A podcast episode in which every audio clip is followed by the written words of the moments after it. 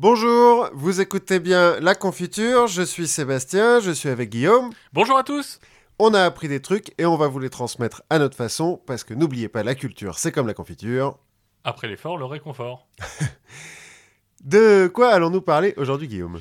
Eh bien, aujourd'hui, on va parler de foot. Mhm, On va parler de la colonisation de l'Afrique, mhm. notamment par la France.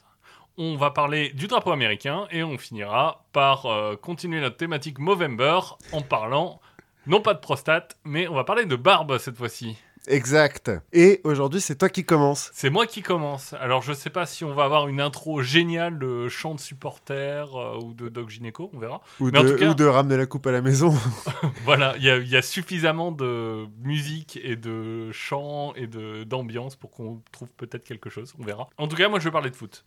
Alors, je vais essayer de rester euh, pas trop dans le jeu en lui-même. Mhm. Donc, euh, on va pas trop parler de euh, Treca Artista, de box to box, euh, de tiki taka ou de gegenpressing.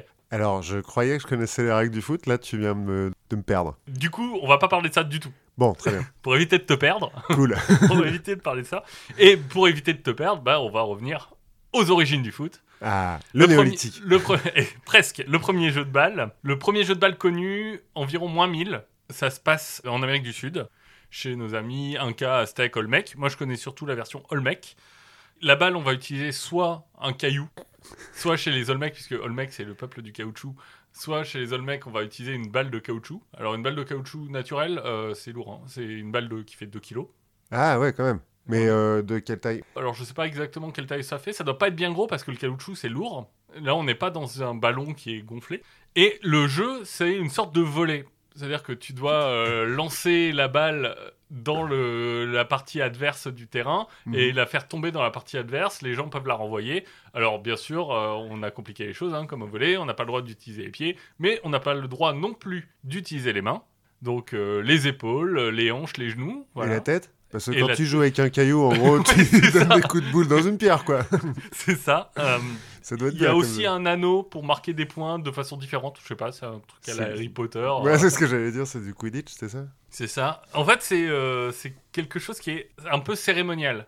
Le ballon va représenter le soleil Ah, qui reste dans le ciel. Et d'ailleurs, pour rester dans le cérémonial, les perdants, on va les sacrifier. Alors justement, j'allais te dire, puisqu'ils sont un peu dans le sacrifice hein, quand même, euh, les peuples dans ce coin-là, ils auraient pu jouer avec une tête. Euh, on verra plus tard que les autres gens, les gens qui jouent avec des têtes. D'accord. Mais là, non, ils jouent avec une balle. Ils jouent avec une balle, on sacrifie les perdants. Parfois, on sacrifie les gagnants aussi. Parce que... Parce que c'est un honneur. Enfin, voilà, je sais pas à quel point ça te motive à jouer. Quand on sacrifie les perdants, je vois bien. hein. Oui, Sacrifier les gagnants, je sais pas trop. Et ça, apparemment, c'est des hypothèses hein, de- d'historiens, mais ça aurait aussi servi à régler des conflits. ils jouent leur conflit au volet, eux. C'est ça. Bah, on se rend compte de ça, notamment parce que plus un État est gros et centralisé, enfin une nation euh, d'Amérique du Sud était grosse et centralisée, moins il y avait de terrain. Les terrains étaient plus dans la capitale. Mhm. Tandis que sur les choses très éclatées, bah, en fait, chacun avait son petit terrain à lui. Ouais, et donc quel rapport avec les... Et donc, et donc, on pense qu'il y avait une vraie question de pouvoir et d'endroit où on réglait les choses. C'est-à-dire Mhm. que si tu t'en sers pour régler des conflits, bah, t'as pas besoin de terrain partout. Ouais, ouais. T'as besoin de terrain à l'échelle de l'uni- de l'unité nationale que tu utilises. Ouais, d'accord.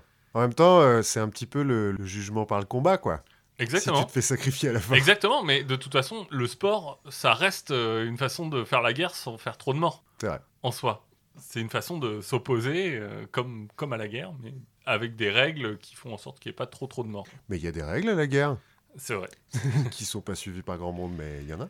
Bon, ensuite, ce serait pas un podcast de la confiture si on disait pas que finalement, les gens qui ont vraiment inventé le jeu de balle au pied, ce C'est les sont Chinois les Chinois, voilà, exactement, qui ont inventé le kuju. Alors, le kuju qui s'est répandu après en Corée et au Japon, le kuju, c'est un jeu au pied. Alors, j'ai essayé de lire des descriptions, j'ai pas très bien compris, surtout que c'est un truc qui a l'air beaucoup en mouvement dans, dans le temps. En gros, il faut se faire des passes dans un endroit clos Mhm. une sorte de balle au prisonnier ou je sais enfin plutôt de on se fait des passes il faut pas que la balle parte. Parfois il y a un but au milieu parfois c'est juste un poteau. Enfin c'est un peu compliqué. C'est du jeu carré, en fait, mais... c'est ça ça se standardise vers euh, vers l'or 200 les premières mentions sont vers moins 300 et Là aussi, il y a un aspect au départ très cérémonial, et c'est quelque chose qui est réservé aux puissants, aux officiers aussi pour de l'entraînement militaire. Donc on est toujours dans ce côté un peu euh, de l'effort euh, religieux. Mais comme c'est des Japonais, ils se sacrifient eux-mêmes à la fin. Le mec Alors, qui perd, il se seppuku. J'ai pas vu de, de japonais, malheureusement. J'ai beaucoup lu sur les Chinois. Enfin, beaucoup lu. J'ai lu re- relativement pour écrire quatre lignes sur les Chinois. J'ai pas trouvé de mention de sacrifice. En revanche, ce qui est vrai, c'est que on va passer sous la, di- la dynastie Song à quelque chose qui est très cérémonial, à quelque chose qui va devenir plus athlétique Mhm. et finalement un peu plus commercial. On va commencer à, à vendre euh, des billets, on va commencer à faire un peu de business autour de, de ce sport. Est-ce qu'on vend des maillots euh, Alors, floqués je, je- je ne sais pas si on vend déjà des maillots floqués. Bah, pourquoi pas, ça s'est dit, on avait vu avec notre euh, Orige, Oui. le sportif le mieux payé du monde, là, qu'il y avait des hooligans et tout, machin, les types, ils devaient s'habiller aux couleurs de l'équipe euh, qui supportait, quoi. Oui, je crois que ça, doit, ça a dû arriver. Alors peut-être que les maillots, comme on n'avait pas d'impression de masse, c'était un peu compliqué. mais- en Europe. En Europe, au Moyen Âge, on va avoir tout un tas de jeux de balles qui vont prendre des formes, qui sont soit cérémoniales, soit des questions un peu d'affrontement euh, un peu euh, encadré. Mhm.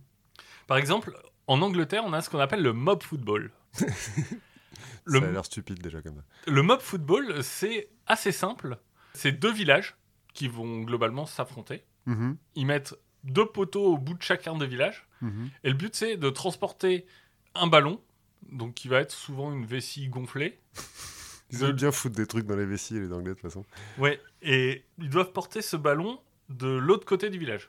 Ouais. En gros, il y a un ballon, deux villages, et le village qui gagne, c'est le village qui arrive à foutre le ballon au bout de l'autre village. C'est un peu capture de flag, quoi.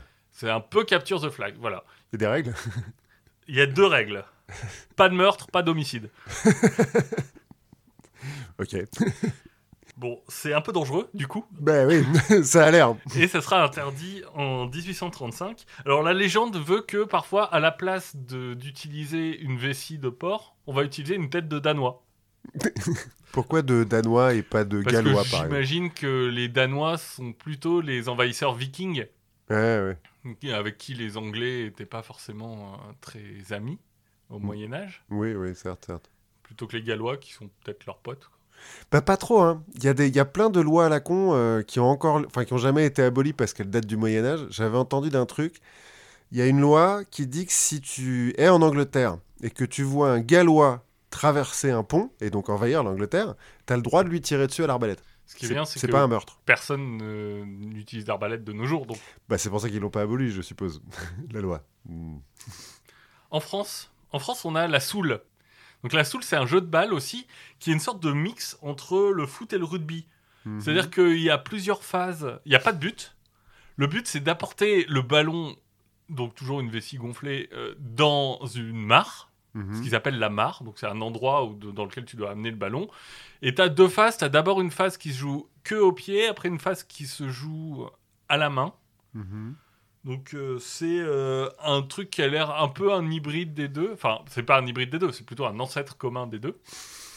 Il y a une version de la soule qui se joue à la crosse aussi. J'imagine que ça doit être...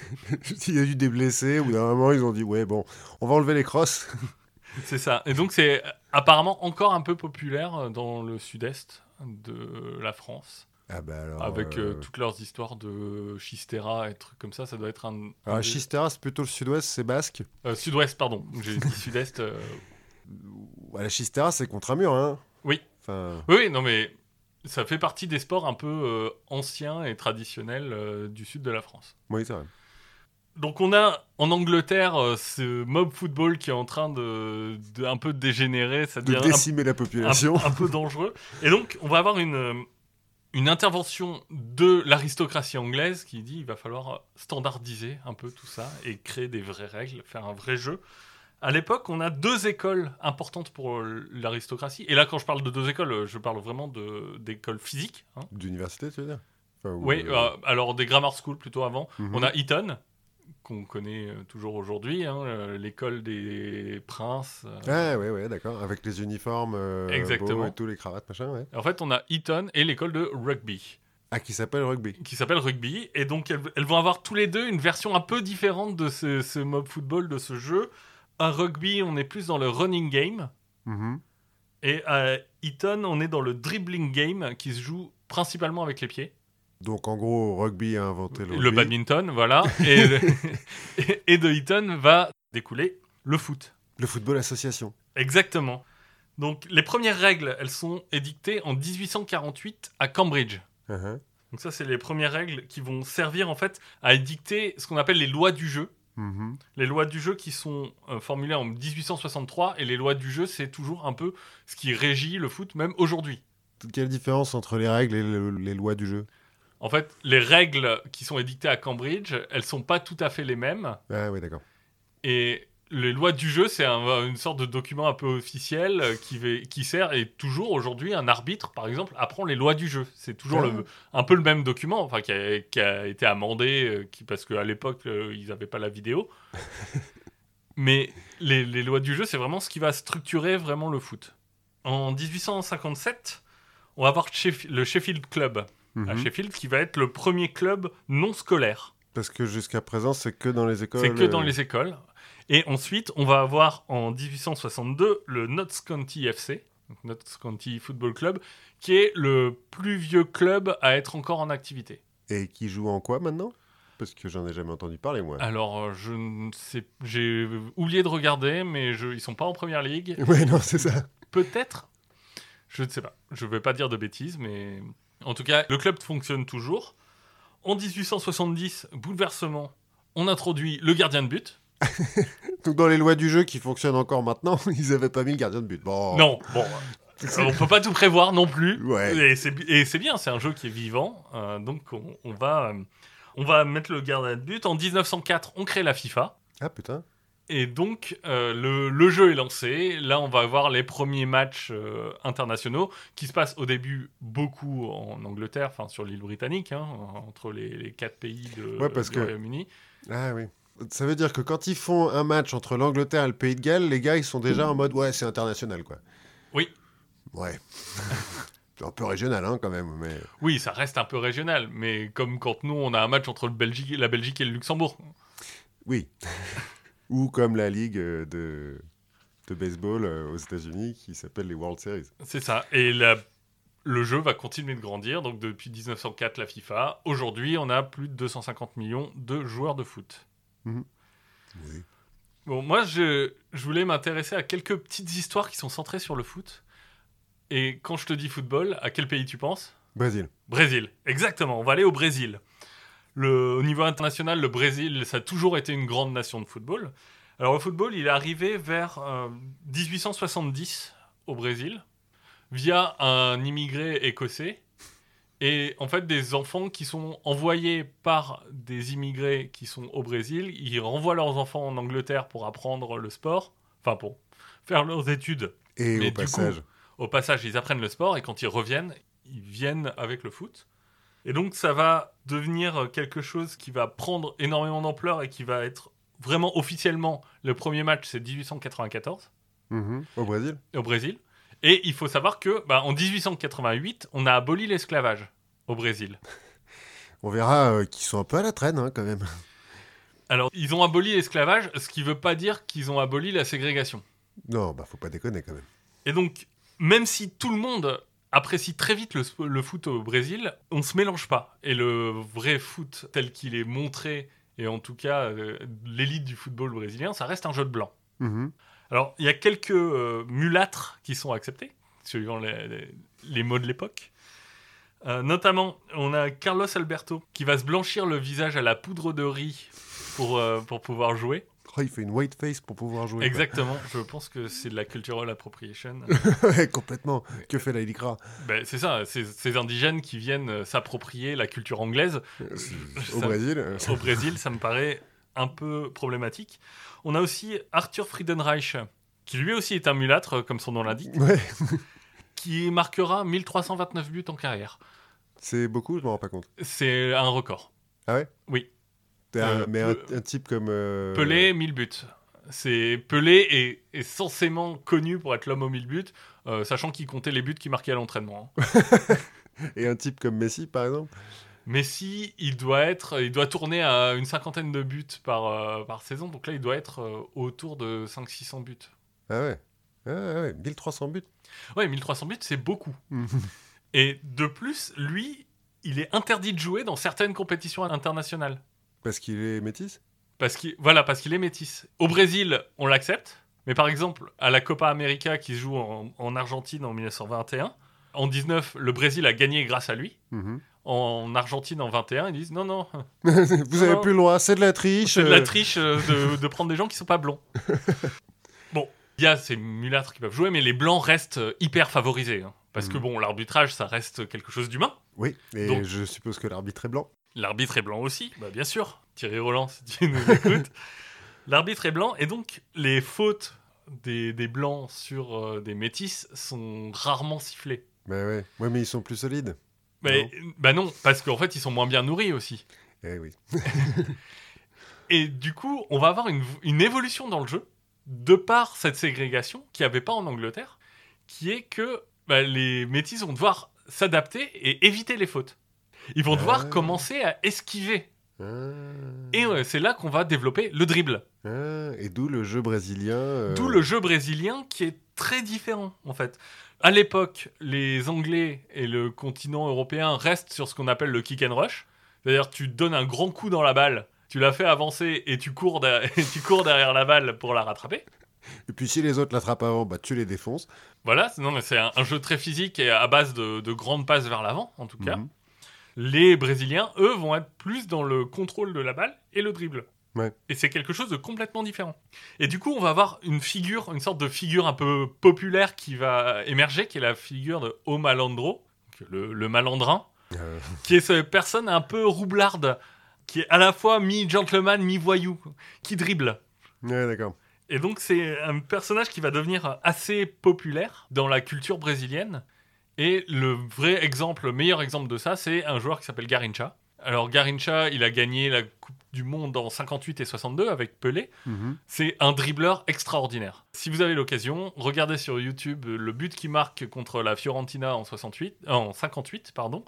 Il va dribbler quatre joueurs de l'équipe euh, d'en face, quatre défenseurs. Il va dribbler le gardien. Il va ralentir, le gardien va se rele- se relever et lui va rentrer dans le but tranquille.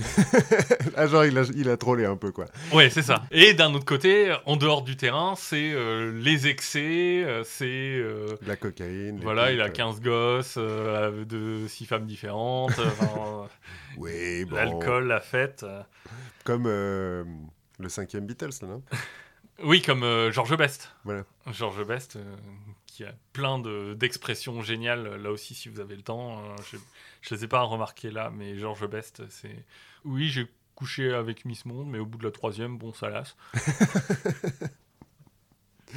Ah, ça, c'est un peu rock'n'roll et tout, c'est bien. Qui disait, un jour dans ma vie, euh, j'ai arrêté l'alcool et les femmes, ça a été les 15 minutes les plus longues de ma vie. voilà. Il a un aéroport d'ailleurs à son nom, ce monsieur. En 64 au Brésil, on est sous la dictature militaire. Mhm. qui s'installe, bien aidé par les Américains, Comme d'hab. comme d'hab. Comme récemment, hein, on enregistre euh, au lendemain du coup d'État en Bolivie. Et à 10 ans, donc en 64, il y a le jeune Socrates qui a 10 ans et qui va être marqué par son père qui va détruire des livres qu'il avait dans sa bibliothèque qu'il chérissait parce qu'il a peur des représailles de la dictature pour la possession de ses livres. Ouais. Donc Socrates, qui a un nom euh, un peu euh, J'ai déjà entendu. Je... prédestiné. Oui, c'est pas faux. Donc lui, il va devenir euh, pro. Il va commencer au Botafogo en 74, mais ce qui va marquer surtout sa carrière, c'est qu'il va rentrer au Corinthians en 78. Alors Ouais. Corinthians, euh, Sao Paulo, si je ne m'abuse. Bon, donc c'est un club brésilien, quoi. Oui, c'est un club brésilien. Et pas grec, comme euh, son nom aurait pu le. le- Non, mais Socrate-. So- Socrates au Corinthians. Ouais, c'est pas mal. Et il va avoir aussi, pendant, euh, pendant qu'il va euh, jouer sa carrière, il va obtenir une licence de médecine. Ce qui- On va l'appeler Docteur Socrates ou El Doctor. Et à l'époque, les clubs sont en fait un- une sorte de reflet de la société. C'est-à-dire qu'on est en dictature militaire. Et les clubs, ils sont gérés de la, de la même façon, de façon très rigide. Euh, le chef décide de tout. et ça redescend, et on va imposer aux gens de de rester sans rien sans voir personne euh, au vert euh, pendant 48 heures avant les matchs de enfin des choses hyper rigoristes Mhm. et Socrates ça il l'aime pas du tout il va s'opposer à ce- cette façon de gérer le club d'abord donc d'abord vraiment en interne euh, comment on gère le club il va fédérer les joueurs autour de lui et il va créer une- en fait une démocratie au Corinthians c'est-à-dire que les toutes les décisions sont votées par les joueurs Bien, Socrates. et donc, c'est euh, ce qu'on appelle la démocratie corinthienne. Mhm. Et c'est quelque chose qui va vouloir ensuite, petit à petit, étendre. Et ne plus garder que au sein de- du fonctionnement du, du match, mais l'étendre un peu au reste de- des spectateurs et tout ça. Parce qu'on est dans la dictature, l'information est hyper contrôlée. Comme souvent dans une dictature. Voilà, donc tu peux pas faire entendre des, des voix discordantes, sauf peut-être bah, dans un stade où tu as 60 000 personnes qui te regardent. Ah. Et puis je suppose, enfin, du peu que j'ai entendu de Socrates, c'est pas Pelé, mais c'est quand même un. C'est un très très bon joueur. Ouais. Il va, ils vont commencer, les Corinthians, à jouer avec, euh, sur leur maillot, écrit en gros, avec une tache qui rappelle une tache de sang rouge. euh, ils vont avoir écrit en gros Démocratia. Heureusement qu'ils n'avaient pas de sponsor. Oui. Ensuite, ils vont, s'engager pour pousser le droit de vote. Attends, mais et la, la dictature, elle les laisse faire? On est un peu à la, au, au début de la transition, c'est-à-dire que les, ça devient de plus en plus difficile et pour le coup, la, la dictature les laisse faire. Ils s'opposent pas. En même temps, si t'as 60 000 fans de foot à qui tu dis Ah bah non, euh, on joue pas tant que les joueurs ils ont pas retiré leur maillot, tu peux te choper une belle émeute quoi. Oui. Et il y a en plus des élections qui vont commencer à, à être faites, alors des élections plus ou moins libres, hein. mais euh, les joueurs vont pousser pour le droit de vote, Mhm. vont pousser les gens à aller voter. Et ils s'abstiendront toujours de dire pour qui voter. Ouais, mais ils leur disent. euh, mais ils leur disent allez voter. Par exemple, en 83, ils vont gagner le derby de Sao Paulo. mhm. Donc euh, ils jouent contre. euh, alors je vais pas noter contre qui ils jouent. Euh, contre Bah, autre. L'autre club de Sao Enfin, un des autres. Un clubs. des autres clubs. hein. Parce qu'à à São Paulo, à Rio, il y a beaucoup de clubs de foot. Et ils vont gagner en, en tout cas leur derby de Sao Paulo. Et ils vont dévoiler à la fin du, de leur match une grande banderole sur le terrain qui dit gagner ou perdre, mais toujours en démocratie. En 84, Socrates lui-même, il va mettre son, son avenir dans la balance, puisque on est au moment où dans le pays, on a des élections qui s'ouvrent de plus en plus, et lui demande à ce que un décret soit passé au Sénat, un décret qui est en train d'être voté, soit passé donc au Congrès brésilien, qui assure une élection directe du président du Brésil. Au suffrage universel direct. Et il dit si, si ça passe pas, moi je me barre. Je me casse, je prends mes affaires et je vais en Italie. euh, Exa- bah, exactement. Donc c'est exactement ce qu'il fait. Il va mettre sa carrière en jeu et comme le décret va être lui euh, rejeté par le Congrès, il va partir en Italie, il va partir à Florence. Bon, il part que pour un an, il reviendra après et c'est le moment où le- la démocratie s'installe au Brésil. Ok, d'accord. Il va mourir en 2011. Il meurt le jour où Corinthians remporte le championnat du Brésil en battant Palmeiras. C'est pas la première fois qu'il gagne. Les... Non. Ouais. Mais il meurt pile ce jour-là. il avait dit, lui, qu'il voulait mourir un dimanche où Corinthians remporterait un titre. Pas mal. C'est. Et donc, au, au Brésil, Socrates, il reste euh, connu. C'est pas le plus grand des footballeurs. Bah, il y a Pelé de toute Il y, a, façon. bon, il y a Pelé, il y a Garincha, euh, comme on disait, euh, Ronaldo, euh, Romario, tout ça. Mais il a une place assez spéciale dans le cœur des Brésiliens parce que il s'est battu pour la démocratie. Ouais, parce qu'il a fait plus que jouer au foot, quoi. C'est ça. Il a utilisé le message du foot pour faire passer quelque chose de plus que ça. Hmm. Et ce qui est assez euh, intéressant quand on pense aux joueurs de foot que comme euh, des gens qui tapent dans un ballon. Il y en... Alors je dirais pas que c'est la majorité, mais il y en a une, euh, une partie qui a une conscience politique. Ouais, Aussi. ouais, ouais, non, mais je sais pas si tu vas parler de Maradona, mais il paraît que Maradona était très. Alors non, je vais pas parler de Maradona, je vais parler d'une autre personne. Là, on va changer de continent. mhm. Alors, vers 1900, entre 1900 et 1910, là, le football, lui, va s'installer en Russie. Ah ouais. Ouais. Ce qui est à peu près euh, cohérent. Enfin, c'est le début du siècle. hein. Ça, en France, le premier club pro, c'est 1898, il me semble, euh, Le Havre. Oui, le premier club pro, c'est Le Havre. hein. Bah, c'est celui qui est le plus près de l'Angleterre, on va dire. oui, peut- peut- non, mais c'est peut-être c'est peut-être tout simplement euh, lié à ça. Et en 1902, le 13 février, naît Nikolai Staroskin, dont Mhm. tu as sûrement déjà entendu parler, Bien sûr. à Presnia, à Moscou. Il est né pour être une star, Staroskin. Exactement. Et c'est l'aîné, il a trois frères, il a deux sœurs, et un père qui est hyper sévère et qui n'aime pas le sport, euh, qui euh, le- l'engueule à chaque fois qu'il va abîmer ses chaussures, qui va revenir avec un, avec un œil au beurre noir. Ça ne l'empêchera pas de se donner à fond dans le sport. Alors c'est un mec un peu euh, complet, Staroskin. hein. C'est-à-dire? Bah, C'est-à-dire, euh, il est pas, euh, c'est pas un lanceur de javelot avec euh, un bras trois fois plus gros que l'autre et qui sait faire que ça. quoi. Si tu veux, au départ, lui, à partir de 1916, il va se mettre à une forme de lutte traditionnelle russe qu'on appelle le combat de mêlée. ça doit être euh, poétique. Alors, je, je ne sais pas exactement ce, ce en quoi ça consiste, mais lui dit que ça lui a beaucoup forgé le caractère. Ouais, bah, j'en doute pas, ouais. Je pense qu'il a dû prendre des pains. En 2021, il va se mettre à pratiquer la boxe. Ouais. Il va être champion de Moscou des poids légers. Mhm. Donc euh, il pratique la boxe à un bon niveau. De 29 à 35, il va être dans l'équipe de Moscou de hockey c'est de la boxe avec des patins, hein, le avec, euh, avec ses trois frères, Du coup, du coup. Et il va se mettre, dès euh, 1918, au foot dans la société de gymnastique russe, où il va jouer milieu droit. En 1920, son père meurt. Donc lui est l'aîné de la famille. Il faut qu'il trouve un moyen de, bah, de nourrir tout le monde. Bah, Et pour mais- ça Mais attends, on est en 1920, la Russie est communiste et n'a pas plus besoin de trouver un moyen de nourrir tout le monde. euh, L'État. euh, te le Pour donne. voir à, à tout le monde. Lui, il va dire on va mettre un peu de beurre dans les épinards. Oui. Et on verra qu'il a toujours eu un petit côté businessman avec le, le foot qui parfois euh, va pas très bien avec le côté un peu communiste de l'URSS. Et donc en 1920, il se décide, il va être sportif professionnel, il va faire du foot en, en été, du hockey en hiver. Pour maximiser les gains.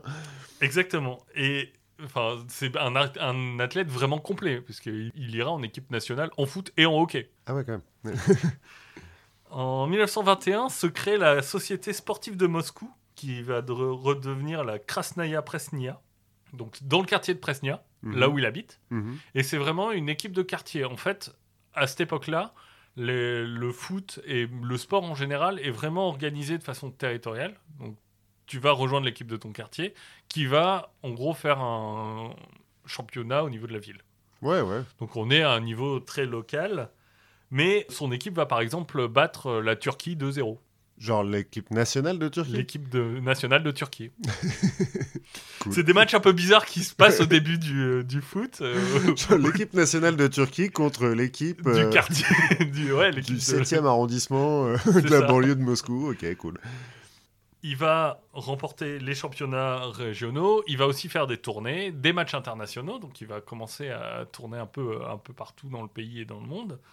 En 1934, il est nommé maître des sports du RSS. Ça en jette.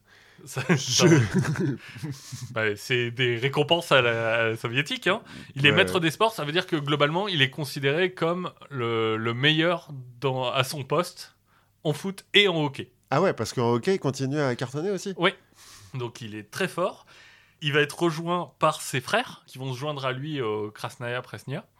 À tel point qu'on a à un moment un journaliste qui s'étonne. En fait, on, il, il joue à l'étranger. Mhm. Et un journaliste local dit Mais alors, qu'est-ce qui joue milieu euh, chez vous? Et on lui dit euh, Staroskin. Qu'est-ce qui joue euh, défenseur? Staroskin Qu'est-ce qui joue attaquant? Staroskin Et le journaliste dit Ah, je comprends en fait, Staroskin ça veut dire footballeur en russe. et donc toute la fratrie va s'unir autour de- du foot. Et surtout, lui, le grand talent de Nikolai Staroskin, en dehors du sport, c'est ses capacités d'organisateur et de, de dirigeant Mhm. il va s'arranger en fait pour faire sponsoriser son club par l'Union des fabricants alimentaires. Attends, sponsorisé en URSS Oui, bah, c'est-à-dire qu'il va se mettre euh, sous le sous l'image Mhm. des de l'Union des fabricants alimentaires, puisque en fait en Russie la plupart des clubs sont affiliés. En fait, tu connais leur affiliation quasiment à partir de, euh, de leur nom. Comme. euh, Comme le Lokomotiv Moscou, c'est le club du syndicat des cheminots. Ah Et des, des locomotives, quelque chose, il y en a un peu partout euh, en Russie et dans les anciens pays de l'Est. Ouais, ouais, ouais. Tu vas avoir, par exemple, le Dynamo, c'est le club de la police. Le, Ah ouais, je pensais que c'était le club des dynamos de vélo. le CSKA, c'est le club de l'armée. ok, d'accord. Ce qui est en soi mieux que euh, l'Alliance Hôtel Arena, tu vois, par exemple. Oui, Ou- et tu vas avoir aussi des, quelques euh, étoiles rouges. Ouais, en France aussi. L'étoile rouge de Belgrade, et euh, en France, on a le Red Star. Mhm. Euh, Mais alors, l'étoile rouge de Belgrade, ça veut dire qu'ils sont sous patronage de l'armée? Alors, euh, de ce côté-là, je pense que c'était chez Tito, donc c'était pas, c'est pas complètement. euh, je sais pas exactement, c'est peut-être, euh, c'est peut-être sous le patronage du Parti communiste. Donc t'as pas intérêt à perdre. Ouais, enfin, quand t'es, quand t'es euh, sous patronage du KGB en Russie, je veux dire, c'est- bon. c'est- oui, bon, certes. Donc, il va réussir à faire construire un stade de 13 000 places pour son petit club, ce qui est déjà beaucoup, ce qui va permettre de le pérenniser, en fait, euh, Mhm. de pouvoir acheter un peu d'équipement. Et en fait, en tant que capitaine de l'équipe nationale, il va faire aussi une euh, rencontre qui va être décisive pour lui, c'est qu'il va rencontrer un certain Alexis Kosarev, qui est le chef du Komsomol. Le Komsomol, c'est les jeunesses soviétiques. Ouais, ouais, les scouts, quoi. C'est ça. Et en fait, lui, il va vouloir concurrencer donc le CSK, qui est le club de l'armée, le Dynamo, le club de la police, et il veut créer son propre club qui est basé sur le sponsoring des jeunesses et qui va représenter son, euh, son association dans le, dans le monde russe. Mhm. Ils vont sécuriser le sponsoring de plein de sociétés de travailleurs différentes. Ils avaient déjà les fabricants alimentaires. Ils vont étendre ça aux, aux autres sociétés de travailleurs. Et en 1935, on va créer la société sportive Spartak. Ouais. Donc, euh, ce qui vient de Spartacus. Mhm. Donc, on a cette idée de rébellion, cette idée de volonté indomptable. Et en gros, c'est la création du Spartak Moscou. Ah, je suis censé connaître parce que je. Alors, le Spartak Moscou existe toujours. hein, et Ouais. c'est toujours un très grand club de Russie. Comme le Dynamo, comme euh, le Lokomotiv. Et on aura des Spartak euh, ou Sparta un peu partout dans le monde soviétique. Le Sparta de Prague, euh, le... Ouais, ça me dit quelque chose, ça, Sparta de Prague. bah, il joue là en Ligue des Champions encore. Ah, ouais. Pas très bien, mais il joue. oui, bon, bah ça, euh, le PSG non plus joue pas très bien en Ligue des Champions. euh. Donc en 1936, donc un an après la création, il va devenir secrétaire général du Spartak de Moscou. Mhm. Et c'est au moment où se crée la Ligue supérieure du RSS, qui est la, donc la ligue qui comprend tous les clubs du RSS, Ouais. et une coupe du RSS aussi. Donc c'est la Champions League euh, du RSS, quoi. Non, c'est plus le championnat du RSS. Ok, d'accord. Comme nous, on a le championnat de France, au lieu d'avoir le championnat de Franche-Comté et le championnat, le championnat de france machin, on rassemble tout et on, on fait le championnat de- du RSS, là en l'occurrence, avec une coupe nationale. Et avec un nom qui en jette un peu plus, parce que La- Ligue supérieure, la Ligue supérieure. c'est pas mal. C'est presque si bien. La, la Ligue de hockey française a un nom hyper cool. euh, C'est la Ligue Magnus. Euh, Ouais, c'est bien. C'est mieux que là, parce qu'en ce moment, ça s'appelle la Ligue Conforama, je crois. C'est ça. Ouais, C'est un peu. euh, c'est- Ça fait moins supérieur. ouais, c'est sûr. ouais. Un tournant dans sa vie de footballeur. En 1937, on a la sélection nationale basque qui arrive en URSS. Alors, ouais, pas très connu, mais. ouais. Pas très connu, mais en fait, on est en 37 et les Basques, bah, ils sont un peu dans la merde. Oui, oui, oui. oui. Et donc, ils envoient leur équipe de foot aussi comme euh, une sorte d'ambassadeur. Hmm. Alors, pas vraiment pour promouvoir la guerre, mais pour attirer le- les regards sur leur sort et espérer convaincre les grandes puissances de venir les aider. Mhm. Donc, bon, les Russes les voient arriver, ils se disent Ah, ah, ah, on est, euh, on est Russes, avec l'humilité qui peut les caractériser parfois. le problème, c'est que bah, cette sélection nationale, elle va battre le Lokomotiv Moscou, le Dynamo de Moscou, elle va faire un nul à Leningrad, et elle va battre une, une autre sélection du Dynamo qui est considérée comme l'équipe la plus forte qui existe. Donc, en fait, elle roule sur tout ce que le, le foot russe a à lui présenter. Ouais, mais c'est parce qu'ils jouent avec des, des manches de Chistera, les mecs et tout. Ben, en fait, non, c'est parce qu'ils ont un jeu qui a, qui a évolué et que la Russie étant. Enfin, l'URSS, du coup, étant très isolée du reste du Mhm. monde. Mhm. Ouais. Ah ouais. ils- En fait, eux, ils jouent toujours comme jouaient les Anglais au départ. Ouais, d'accord. Donc si tu veux, si, pour rentrer dans les détails, euh, il- oh, la majorité des équipes jouent en 2-3-5. Ouais. Ça veut dire deux défenseurs, trois milieux, cinq attaquants. Ouais. Ça m'a l'air euh, pas ce qu'on fait maintenant. Alors non, euh, nous on est plutôt, on, on met plutôt 4 ou 5 défenseurs. Ouais, c'est ça. Donc en gros, ils sont complètement déséquilibrés, ça joue hyper mal et le foot russe se fait rouler dessus par la sélection basque. Mais euh, Vicente Lizarazu était un très bon joueur. euh, Et, et d'ailleurs, dans les clubs basques, ce qui est intéressant, il y a le club de Bilbao mhm. qui a une particularité, c'est que eux ne prennent que des joueurs basques. Un peu xénophobe euh, quand même, euh, bon. Un peu xénophobe, bah, ils ont un joueur noir, hein, Mais basque. mais basque, et Iñaki Williams. Et en fait, c'est une particularité parce que c'est les seuls finalement, euh, dans, quasiment dans le monde, ou en tout cas dans le monde professionnel, à, Ouais. À Enfin, en tout des- cas, en Europe, il n'y a pas beaucoup d'effectivement de- d'équipes locales. euh, Et eux jouent, ont joué la Ligue des Champions, euh, ils sont dans les, régulièrement dans les 4-5 premiers du championnat espagnol. Enfin, c'est, Comme quoi, ça sert à rien d'aller chercher euh, Neymar, quoi. bah, ça sert à, plutôt que d'être dans les 4-5 premiers, à être premier. quoi. Mais pas en Ligue des Champions.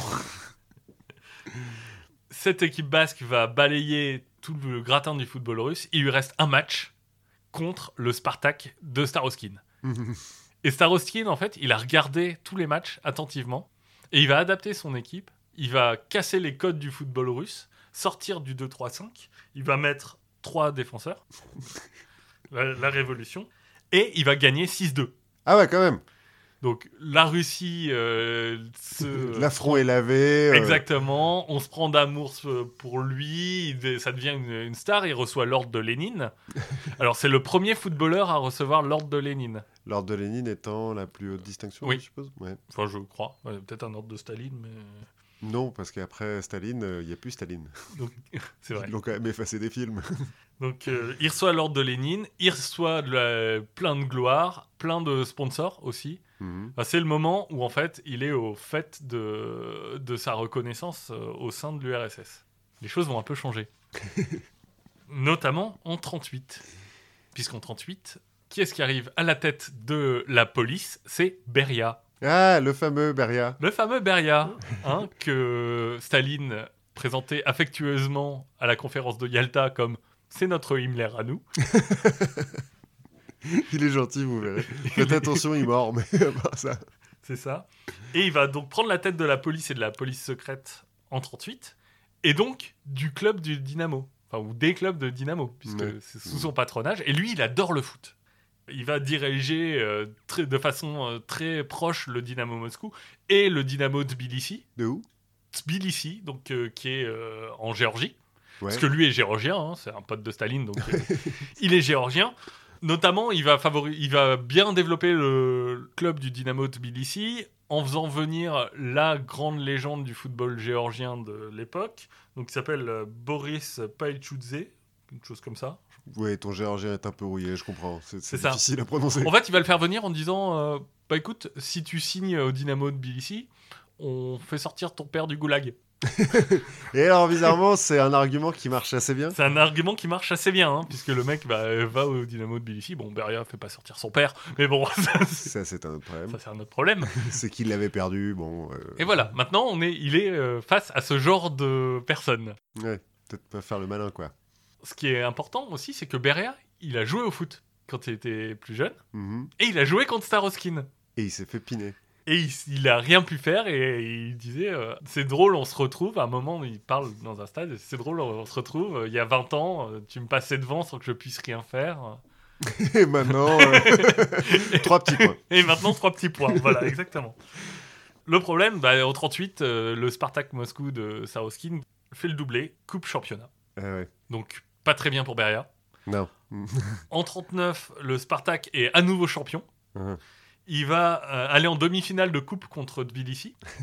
Il gagne 1-0, mais Tbilissi va poser une réclamation en disant non mais le ballon n'a pas franchi le- la ligne de but. euh, On veut l'arbitrage vidéo. on veut l'arbitrage vidéo, du coup le but compte pas, machin.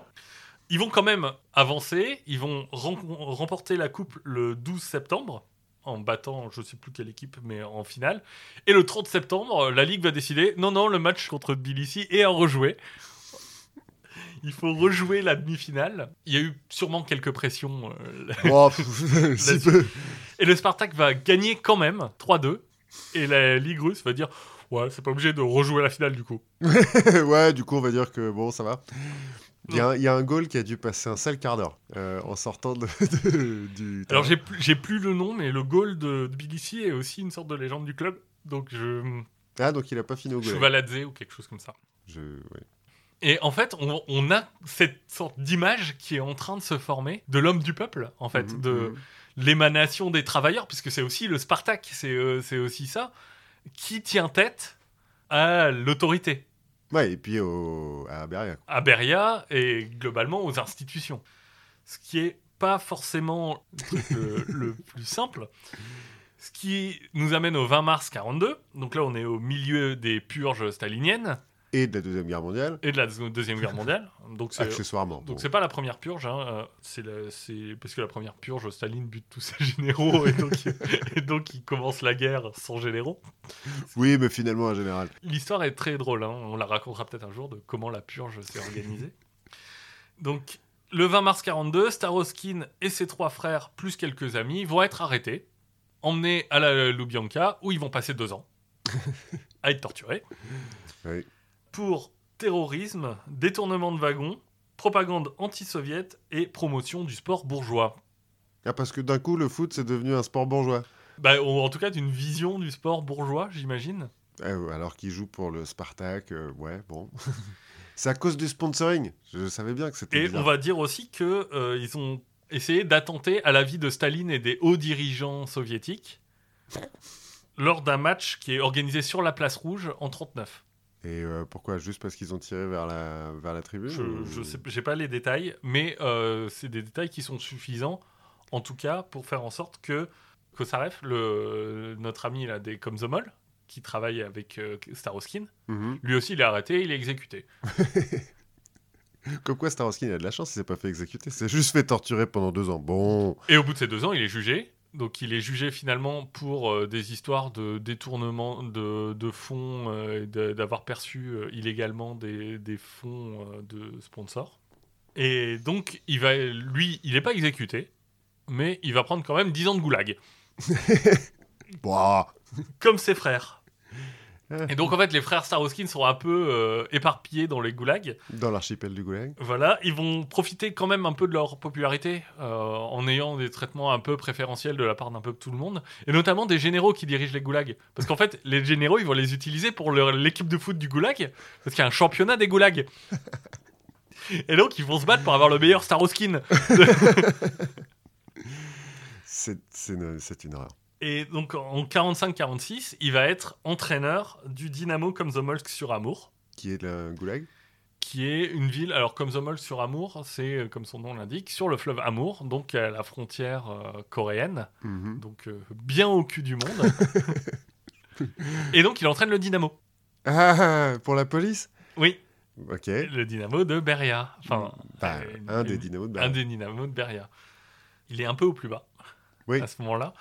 Et au même moment, il y a le fils de Staline, Vassili Djougachvili, qui commence à prendre de l'ampleur au, au niveau de l'institution de l'URSS et qui va commencer à se friter justement avec Beria. Ouais. un peu pour le, le pouvoir. Alors, ils peuvent pas se friter ouvertement. Donc, lui, ce qu'il va faire, euh, Vassili, c'est notamment, il va monter un club de foot. donc, qui est le hum, VVS MVO. Donc, qui lui a pas survécu euh, à Vassili. hein. Ça veut dire quelque chose C'est un sigle ou? C'est un sigle, et en fait, c'est le club de l'armée de l'air. Ouais. Le blason, c'est euh, une étoile rouge euh, avec une, une faucille et un marteau dans un, dans un cercle jaune, et en dessous, on a deux ailes et une hélice. Oui, oui, bon. C'est assez. Il est pas, de toute façon, le, le fils de Staline, il est pas officier dans l'armée de l'air ou, ou général parce que- Oui, je crois qu'il dirige, ou- l'armée de l'air et qu'il est, euh, que c'est un alcoolique notoire aussi. Oui, bon, ah, il est russe en même temps. hein. Et du coup, en 48, Vassili Djougachvili va faire ramener Staroskin à Moscou Mhm. en défiant l'interdiction donnée par Beria pour qu'il entraîne son club. Alors, ça se passe pas tout à fait très bien, hein, parce qu'au bout de quelques jours, euh, on, on lui dit que son autorisation de résider à Moscou est plus valable. Mais il va pouvoir aller vivre directement chez Vassili Djougalvili. Il y a des légendes qui disent qu'ils dorment dans le même lit parce qu'ils sont complètement para- enfin parce que l'autre est complètement parano Et à moitié bourré. et à, et à moitié bourré et que en fait un soir où l'autre est bourré, lui fait le mur, il retourne voir sa famille parce qu'il a quand même euh, genre une femme et des filles pendant ce temps-là. Et là il va se faire arrêter. Hum. Il se fait arrêter, on le met dans le train. Premier arrêt du train, il y a un émissaire qui est venu par avion de Djougalvili qui le ramène à Moscou. Juste à temps, le jour même, pour le match entre le VVS et le Dynamo Moscou. On dirait, euh, en même temps, ça fait un petit peu de sa film américain et tout. euh, ah mince, euh, Ouais, ça. notre joueur vedette est pas là. Mais si, attendez, monsieur l'arbitre, repoussez le, le début du match de 5 minutes. Je suis sûr qu'il va arriver. Et bon, j'ai pas les résultats du match, donc je sais pas si le VVS a, a gagné. Mais bon, ça sent vraiment pas bon pour Saroskin, qui se retrouve un peu. Ouais, être la balle de ping-pong entre euh, le fils de Staline et le chef du KGB. Ouais, c'est- pas le, le meilleur truc qui, qui soit.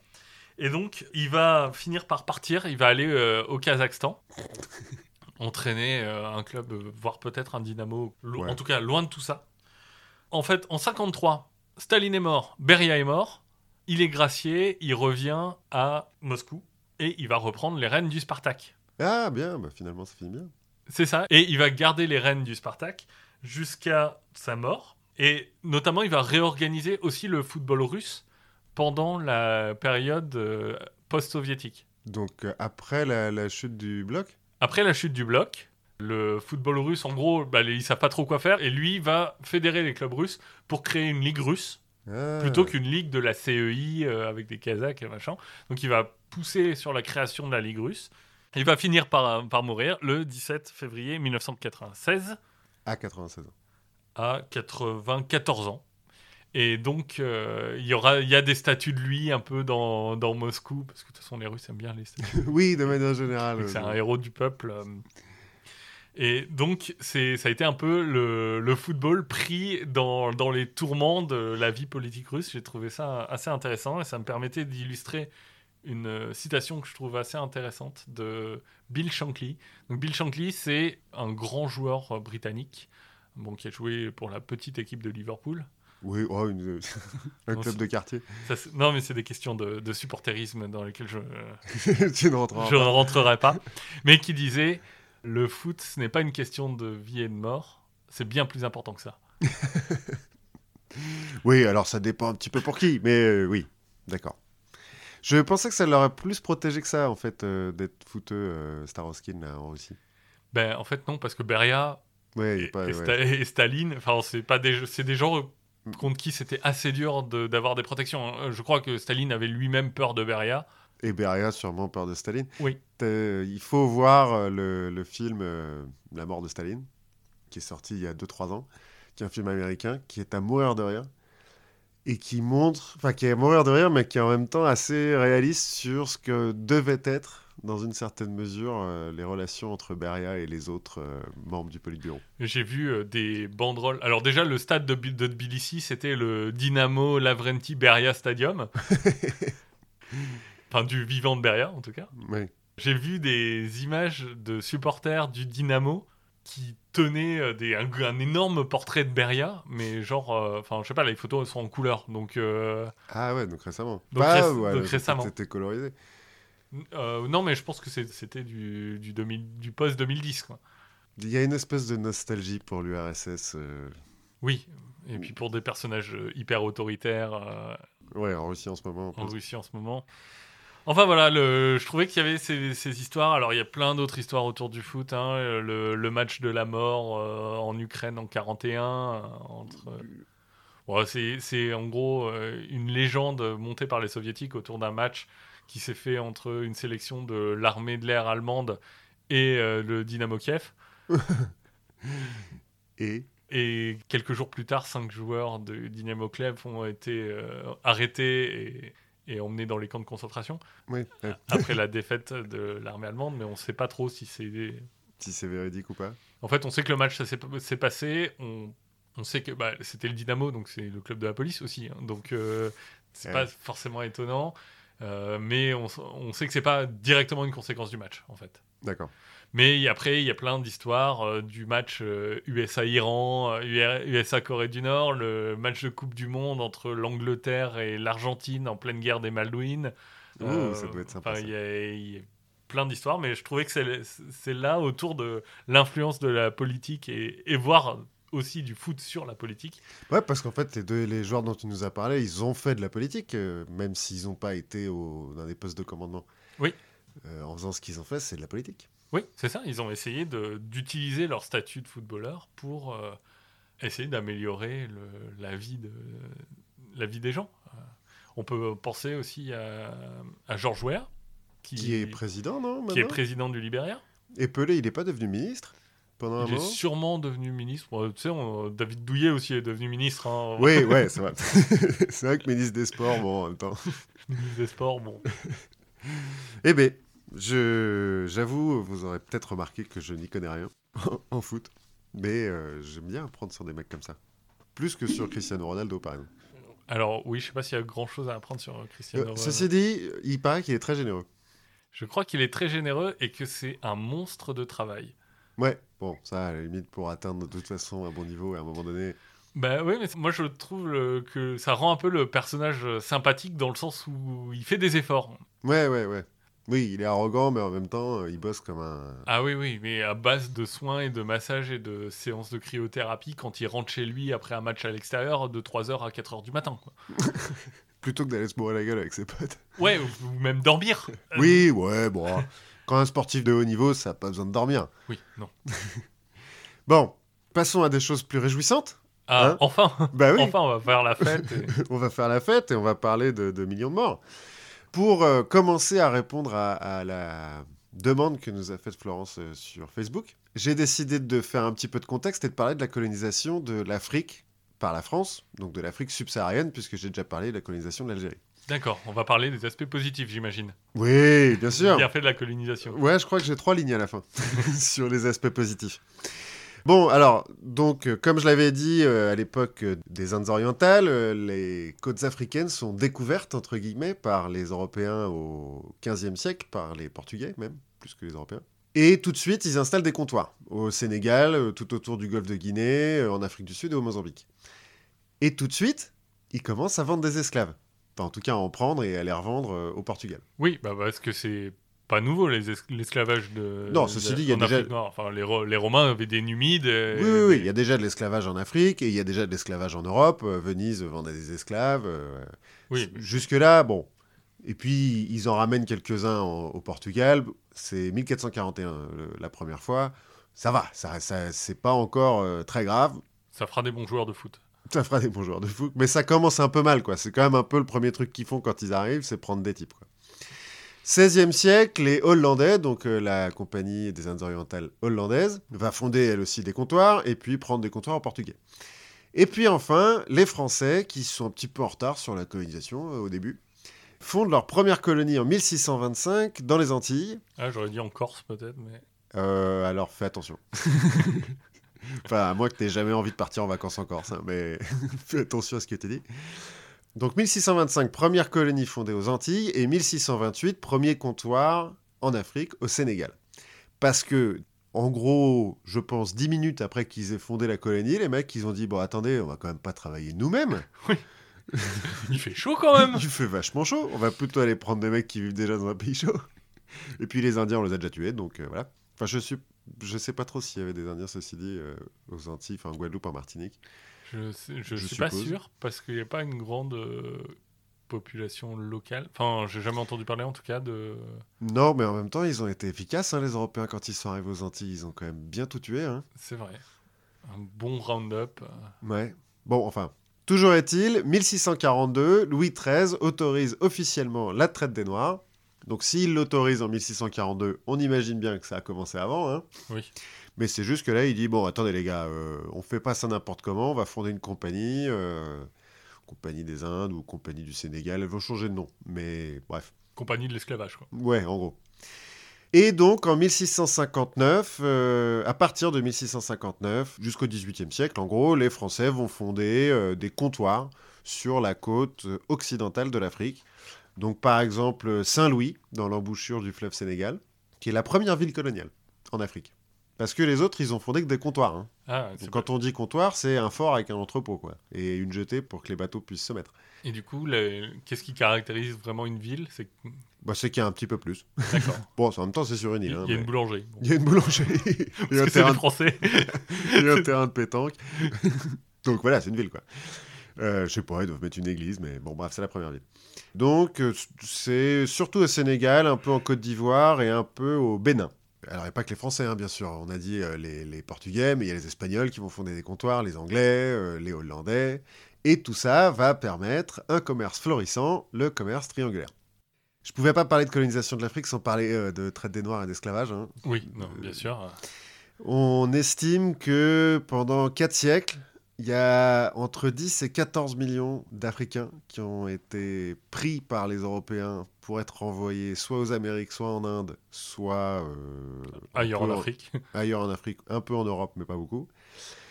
Alors, comme on disait, c'est pas les seuls qui ont fait de l'esclavagisme euh, en Afrique. Alors, les Africains entre eux, hein, parce que Euh, parce que c'est eux qui vendaient aux. Aux Européens, Aux ouais, on va en parler. Non, mais les, Africains entre eux, parce que, bah, comme les Européens entre eux à une époque, euh, bon, voilà. Et les Arabes et ensuite les Turcs ottomans, qui ont euh, pris un certain nombre d'Africains pour les réduire en esclavage, donc en Afrique du Nord ou au Moyen-Orient, enfin dans les possessions. Euh. Encore une fois, c'est pas moins grave. Enfin, C'est pas moins grave. c'est pas parce que tout le monde le fait que c'est moins grave. Non, c'est pas moins grave, mais c'est pas tout à fait la, la même chose quand même. Parce que l'esclavage interafricain ou par les Arabes, c'est surtout des prisonniers de guerre. Et comme on l'a vu avec l'Algérie, c'est pas forcément un esclavage à vie. C'est-à-dire que si ta famille a assez d'argent, tu peux racheter les membres de ta famille qui sont mis en esclavage. Et il, est, il arrive, alors pas euh, très souvent, hein, mais il arrive que les esclaves soient libérés. Or, faire le voyage de retour depuis euh, la Turquie, euh, Alexandrie ou euh, la péninsule arabique jusqu'en Afrique, c'est un peu long, mais ça se fait. Faire le voyage de retour depuis les Antilles, le Brésil ou la Virginie, Oui, c'est beaucoup plus long. c'est beaucoup plus long. Et Surtout Comme, surtout quand t'as la moitié des gens qui meurent en Ouais, y allant. en y allant et en retournant. Enfin bon. Et pour faire un petit peu des comparaisons des, des chiffres, donc j'ai dit entre 10 et 14 millions pour les Européens pendant 4 siècles. Les Arabes, c'est autour de 10 millions pendant 1200 ans. C'est pas les mêmes euh, ordres de grandeur, quoi. Oui, Et puis surtout, ça se fait pas de la même façon. Comme tu le disais, les Européens, ils rentrent pas en Afrique. Ils achètent des esclaves à d'autres Africains. En fait, ou, quand aux, ou aux Arabes. ou aux Arabes, euh, quand ils sont plus au nord. Mais euh, autour, dans le golfe de Guinée, ce qu'on appelle la côte des esclaves, c'est-à-dire autour du golfe de Guinée, c'est aux Africains qu'ils achètent d'autres Africains. Quand les Européens arrivent, il y a des empires, il y a des royaumes en Afrique. Euh, au Mali, notamment, il y a un empire euh, très puissant dont on dit qu'il aurait envoyé des bateaux en Amérique du Sud. Bon, ça n'a pas vraiment été prouvé, ça, mais euh, il y a des empires un peu partout. Le royaume du Congo est un royaume très riche. Le- L'empereur du Mali, quand il va rendre visite au sultan ottoman, il bluffe tout le monde tellement il adore. Quand les Européens arrivent, donc, ils commercent avec certains des empires qui sont déjà sur place, ou ils déstabilisent les empires en proposant à un chef de guerre de lui acheter à prix d'or euh, les esclaves, ou, encore mieux, lui échange les esclaves contre des fusils. Ce qui fait que, en dehors du, du crime atroce pour ces 14 millions de, Oui. de pauvres types, ça a entraîné des transformations au sein du continent africain, euh, d'un point de vue euh, social et socio-économique, hyper important. Déjà, ça a entraîné des migrations internes. Parce qu'au bout d'un moment, les mecs qui se font rafler, bah, ils se barrent. C'est compréhensible. Oui. Ils vont se cacher, en fait. Mais le, ces migrations internes, ça fait une dispersion des ethnies. On parle encore maintenant de toutes les ethnies euh, qui arrêtent Ouais, pas de se taper dessus, d'ailleurs, en Afrique. Les Hutus. Et... Au Rwanda, par exemple, mais euh, il y, y en a plein. euh, Il y en a même trop pour qu'on puisse les citer là. Et donc, ça fait un repli communautaire maintenant, on dirait, un repli clanique, en fait, à l'époque. C'est que les clans se resserrent sur eux-mêmes. Les villes deviennent des villages, qui deviennent des hameaux, et ces hameaux vont même se cacher dans les montagnes, dans les ravins. Euh, J'ai euh, lu une histoire sur des, des- dans une région. euh, les mecs vont se cacher dans la forêt, et sur le chemin qui va jusqu'à leur village, ils installent des ruches d'abeilles guerrières qui sont particulièrement agressives contre les chevaux, ce qui permet de repousser un petit peu euh, les mecs qui viennent les rafler à cheval. chevaux qui ont été donnés par les Européens, bien sûr. Ce- ça fait quel genre de miel? Je sais pas. du miel qui pique, je suppose, je ne sais pas. Du miel pimenté. Ouais. Donc, on déstabilise les, les empires qui existaient, on les morcelle même, puisque on fait, euh, c'est rarement l'empereur en place hein, qui vend les, les esclaves, c'est plutôt euh, le, le sous-chef ou le sous-sous-chef ou euh, Le mec qui se tourne les mains et, qui sourit de façon un peu bizarre dans tous les films. quoi. oui, voilà, c'est no good quoi. Celui qui veut devenir empereur à la place de l'empereur.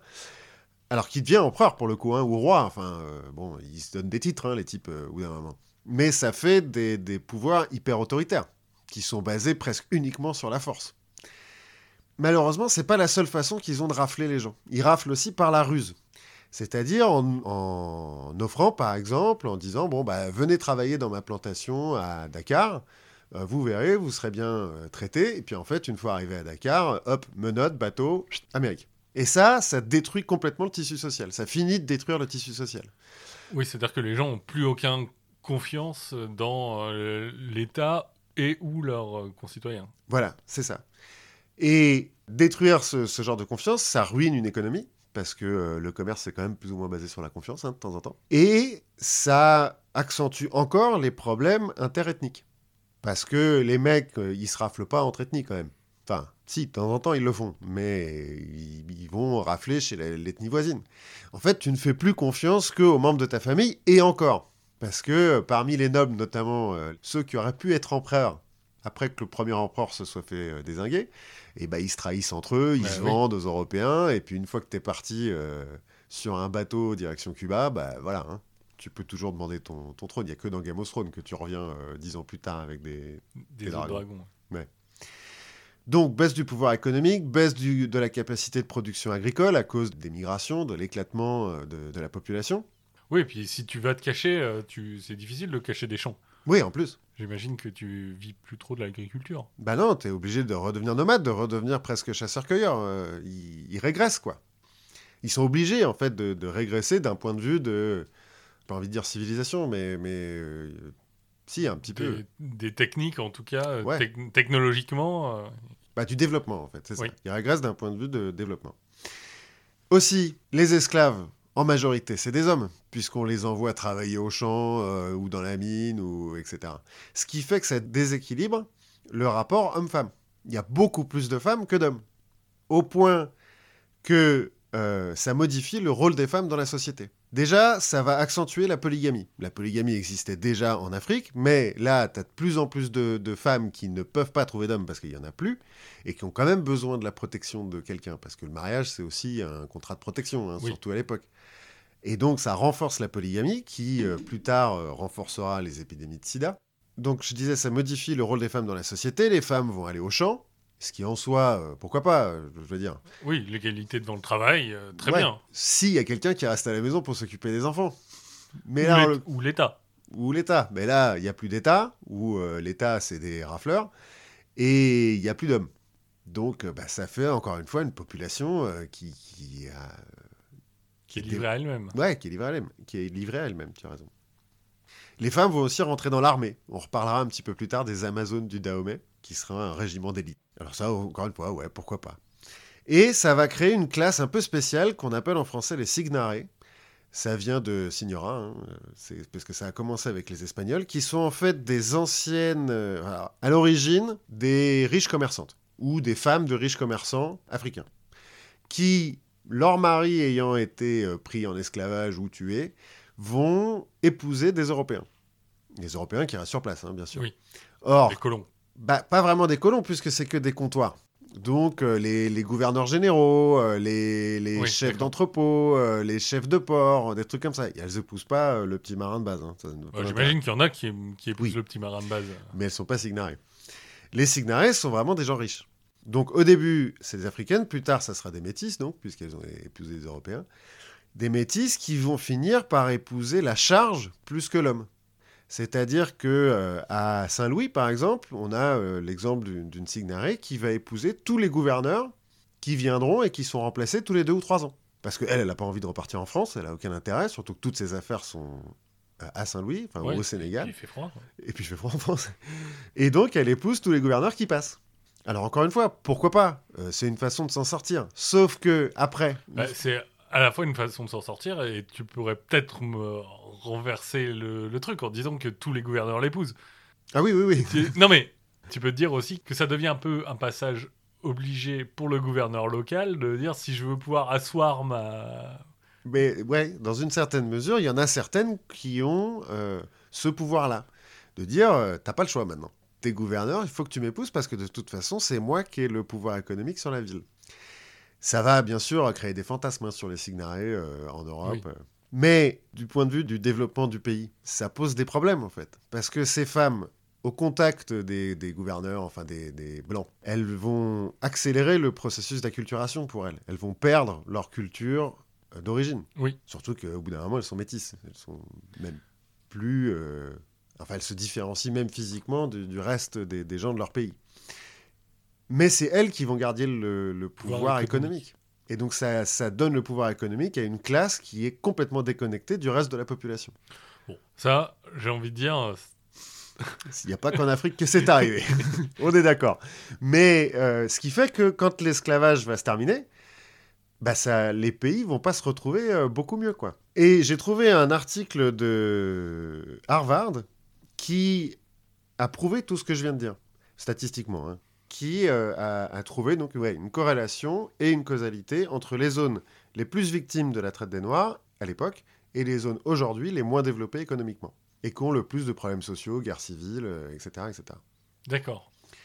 Ça a non seulement été une horreur pour les gens qui ont été envoyés euh, dans- sur d'autres océans, sur d'autres continents, mais aussi pour leurs descendants, enfin pour ceux qui sont restés. C'est une sorte de bombe atomique. Un petit peu, ouais, si on veut. Euh, on vous détruit, vous et les générations futures. Voilà. Bon, en 1807, le Royaume-Uni interdit la traite des Noirs, la France suit en 1815, n'interdisent pas l'esclavage, hein, la traite. Oui. C'est-à-dire que tu n'as plus le droit d'envoyer euh, des esclaves d'Afrique vers les colonies. Mais l'esclavage est déjà aboli euh, en France avec la Révolution. Non. Oui, alors elle a été abolie brièvement par la Révolution et puis euh, très vite remis en place parce que. Et puis, très- non, elle était toujours abolie en métropole. Ah oui, en métropole. Mais enfin bon. On verra plus tard que les lois qui s'appliquent à la métropole ne s'appliquent pas forcément à l'Afrique. 1815 pour la France, interdiction de la traite, mais l'esclavage lui-même ne sera aboli qu'en 1833 au Royaume-Uni et en 1848 en France. Alors, quand on dit qu'on interdit la traite euh, et l'esclavage, c'est un petit peu quand on dit qu'on abolit la prostitution. Hein. Ça se fait pas comme ça en un claquement de doigts. Donc, tu, tu commences par criminaliser les clients? Euh, bah oui. Mais euh, il va continuer à y avoir de la contrebande d'esclaves. Oui, bah, il y en a toujours de Il nos jours. a- oui, il y en a toujours de nos jours, mais là encore à un niveau euh, assez élevé. Ah. hein. Au 19e siècle, tu as encore des centaines de milliers de- d'Africains qui sont envoyés en Amérique. Et du coup, la France et l'Angleterre vont commencer à dire que euh, il va falloir mettre un petit peu d'ordre dans tout ça et vont faire les gendarmes du coin. Bah, oui, Il se trouve qu'avec la parce que les- c'est assez connu qu'ils ne peuvent pas s'occuper d'eux-mêmes. Bah oui, surtout qu'on vient de leur, leur dévaster leur pays de toute façon, donc euh, bon. Bon, il se trouve que en France, pendant la Révolution française et sous Napoléon, la France a perdu la plupart de ses colonies. Elle a perdu euh, la Louisiane, euh, le Québec, euh, il ne lui reste plus que les Antilles et des comptoirs un petit peu au Sénégal et en Inde.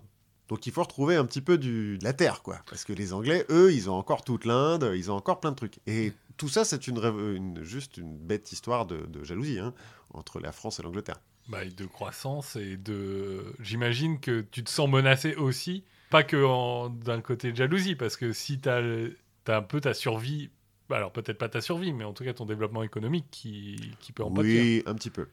Bon. Enfin, ça veut pas dire que ça fait pas des gens les gentils, mais Non, non, mais t'as raison. Il n'y a, y a, pas- a pas que ça, mais il y a quand même une grosse rivalité entre la France et l'Angleterre qui vont les pousser à une espèce de, de course en avant, de fuite en avant euh, vers la colonisation. Donc on l'a vu en 1830, début de la conquête de l'Algérie par la France. Mais en Afrique subsaharienne, on reste sur le littoral, pour l'instant. En 1837, on commence à envoyer des explorateurs, et les Anglais aussi, à peu près à cette même période, envoient des explorateurs. Pour le coup, des vrais explorateurs Livingstone, euh, tout ça. par exemple Livingstone, qui vont découvrir que en Afrique, il n'y a pas que des esclaves. Il y a aussi des diamants, de l'or, des bois précieux. Alors, On faisait déjà un petit peu commerce d'ivoire et d'ébène euh, de- depuis euh, la Côte d'Ivoire, notamment. C'est pour ça que ça s'appelle la. Côte d'Ivoire. Mais on n'était jamais allé chercher ce qu'il y avait plus loin. Et là, d'un coup, euh, Ouah, mais il y a des mines partout. euh, les, les types au fin fond de la savane, ils ont des diamants gros comme le poing et tout. Il y a peut-être un truc à faire. On va remonter la chaîne de valeur. Bah, Plut- Plutôt que de leur acheter des trucs, on va, on va faire de l'intégration verticale. On va aller remonter plus à la source. euh, Voilà, c'est un peu ce qui se passe. Et donc, là, pour le coup, on a une vraie raison de faire une fuite en avant de la colonisation en Afrique. Et encore, on ne connaît pas le pétrole à l'époque. Et ouais, mais très vite, on va le connaître, hein, donc on va aller le chercher. Alors officiellement, euh, donc comme je disais, les Français et les Anglais, ils font ça d'abord pour arrêter l'esclavage. Hein, officiellement, c'est pour euh, lutter contre la traite des Noirs et apporter la civilisation. Bon, ça, ça marche toujours à porter la civilisation. Ouais, Je ouais, pense que tu peux le dire sur n'importe quelle guerre. Voilà, c'est ça. Et donc en France, on envoie par exemple Louis Féderbe pour euh, explorer, entre guillemets, et pacifier le Sénégal entre 1854 et 1861. Je dis entre guillemets parce que lui, il explore pas avec des cartes et des compas, hein, il explore avec des canons et des régiments, quoi. Oui. Et, mais en plus, euh, explorer le Sénégal, ça fait pas déjà euh, 200 ans qu'ils ont des trucs, des gens là-bas? Ouais, mais que sur la côte. Ils sont même jamais rentrés. Saint-Louis, c'est même sur la. Ah oui, c'est à l'embouchure du fleuve. Sénégal. Ils ont jamais rentré, les mecs. Hein. Ils savent pas ce qu'il y a sur les cartes européennes. Le centre de l'Afrique, c'est marqué terra incognita. Et ils ont jamais demandé euh, aux Africains locaux ce qu'il y avait. Plus tard, on a Joseph Gallieni, qui, entre 1876 et 1882, va explorer et pacifier, encore une fois, entre guillemets, le Mali et le Niger. Donc on va se faire toutes les stations de métro. Ouais, mais c'est un peu ça. non, mais c'est marrant, quoi. Parce que t'as les deux mecs qui ont des stations de métro, euh, ils ont exploré et pacifié euh, à coups de canon et de régiment. Le seul qui en a pas, Pierre Savorgnan de Brazza, qui lui va faire ça au Gabon et au Congo, et qui lui, en fait, ne le fait pas avec des soldats. Enfin, il a une douzaine de soldats avec lui, mais c'est plus pour se défendre contre les brigands et autre chose. Lui, va faire de la diplomatie. Il va signer un traité avec le roi Ilwa Ier, euh, le roi Makoko des Téké. Makoko, c'est son titre. hein. D'accord. Et, et, euh, grâce à ce traité, on va lui permettre de fonder Brazzaville. Oui, c'est ce que j'allais dire. euh, Brazza, Brazzaville. Le type est italien à la base. hein. Mais euh, il a fait ses études en France et du coup il a demandé euh, la, nationalité française. Et c'est le seul mec, dans toute cette histoire, c'est le seul mec qui va pas faire de massacre et qui va être à peu près raisonnable. Bon, à peu près, hein. Il est quand même là, euh, envoyé par la France pour prendre des territoires. Mais il va pas spolier tout le monde, il va pas faire des massacres, il va essayer de rester un petit peu bien. Tout ça, c'est soutenu par le Second Empire, mais ensuite par la Troisième République. Euh, Jules Ferry et Léon Gambetta, par exemple, on continue dans les stations de métro, Oui, qui sont des, des gens qui sont normalement vus comme des humanistes. voilà, vont euh, pousser pour la mission civilisatrice de la France sur le continent africain, et puis surtout pour lutter contre la traite des Noirs que la France a provoquée. Enfin, tu vois, c'est c'est quand même une énorme euh, hypocrisie d'aller envahir des pays pour réparer le bordel que t'as foutu pendant trois siècles avant, quoi. Oui, bon, ça, ça reste aussi quelque chose d'actualité. Oui, malheureusement. Bref, donc euh, tout ça se passe euh, pas très joyeusement, hein, on l'aura compris. Mais il y a un moment donné où les puissances européennes, elles finissent par se rencontrer en Afrique. Parce qu'au début, quand ils partent euh, dans le Sénégal, il n'y a personne. Enfin, il n'y a que les, les populations locales, mais il n'y a pas d'autres Oui. Européens. Et comme ils ont une avance technologique importante, les Européens, ils leur roulent dessus. hein. Et puis en fait, les autres ne résistent même pas tous. C'est-à-dire qu'il y a certaines populations qui ne résistent pas, qui disent bon bah ok, de toute façon, on n'est plus en état quoi. Oui. On s'est tellement fait pouiller pendant deux siècles que ok, venez, prenez tout. Enfin, à la limite, euh, À la limite, ça a l'air un petit peu mieux quoi. Oui. Au moins, c'est plus des chefs de guerre de la tribu d'à côté qui viennent euh, prendre nos, nos maris et nos, et nos fils. Bref, mais les Européens finissent par se rencontrer, notamment au Congo. Le Congo, donc un ancien royaume, qui est euh, dans l'Afrique équatoriale. Mhm. À l'époque, ce qu'on appelle le Congo, c'est vraiment toute l'Afrique équatoriale, hein, de l'océan Atlantique jusqu'à l'océan Pacifique. d'accord. Et il se trouve qu'à cet endroit-là, tu as déjà des Anglais, tu as des Belges, tu as des Français, et puis tu as des Portugais, qui ont toujours euh, l'Angola et le Mozambique quand même. Et tout ce beau monde dit Ah non, non, mais c'est à moi le Congo. Et ça commence à remonter jusqu'en Europe.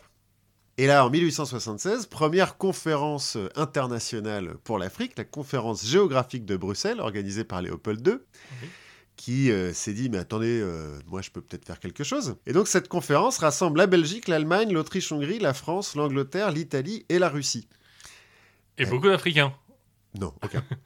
mais elle a pour but l'exploration scientifique de l'Afrique la mission civilisatrice hein, de, de cette- Exactement. des- apporter des la lumière. de- Alors, j'allais dire la lumière de la démocratie, mais bon, Léopold II, je suis pas sûr que ce soit trop son truc. Non, Non, mais bon, euh, la rationalité, quoi, la science Oui. moderne. Et donc, on va créer l'Association internationale africaine, qui donc est censée être une ONG, quoi, plus ou moins. Oui. En fait, qui est complètement chapeautée par Léopold II, qui va envoyer à travers l'Association internationale africaine des explorateurs au Congo, qui ont comme mission secrète de passer des accords avec les, les potentats locaux pour que le Congo devienne belge. Ce qui va arriver.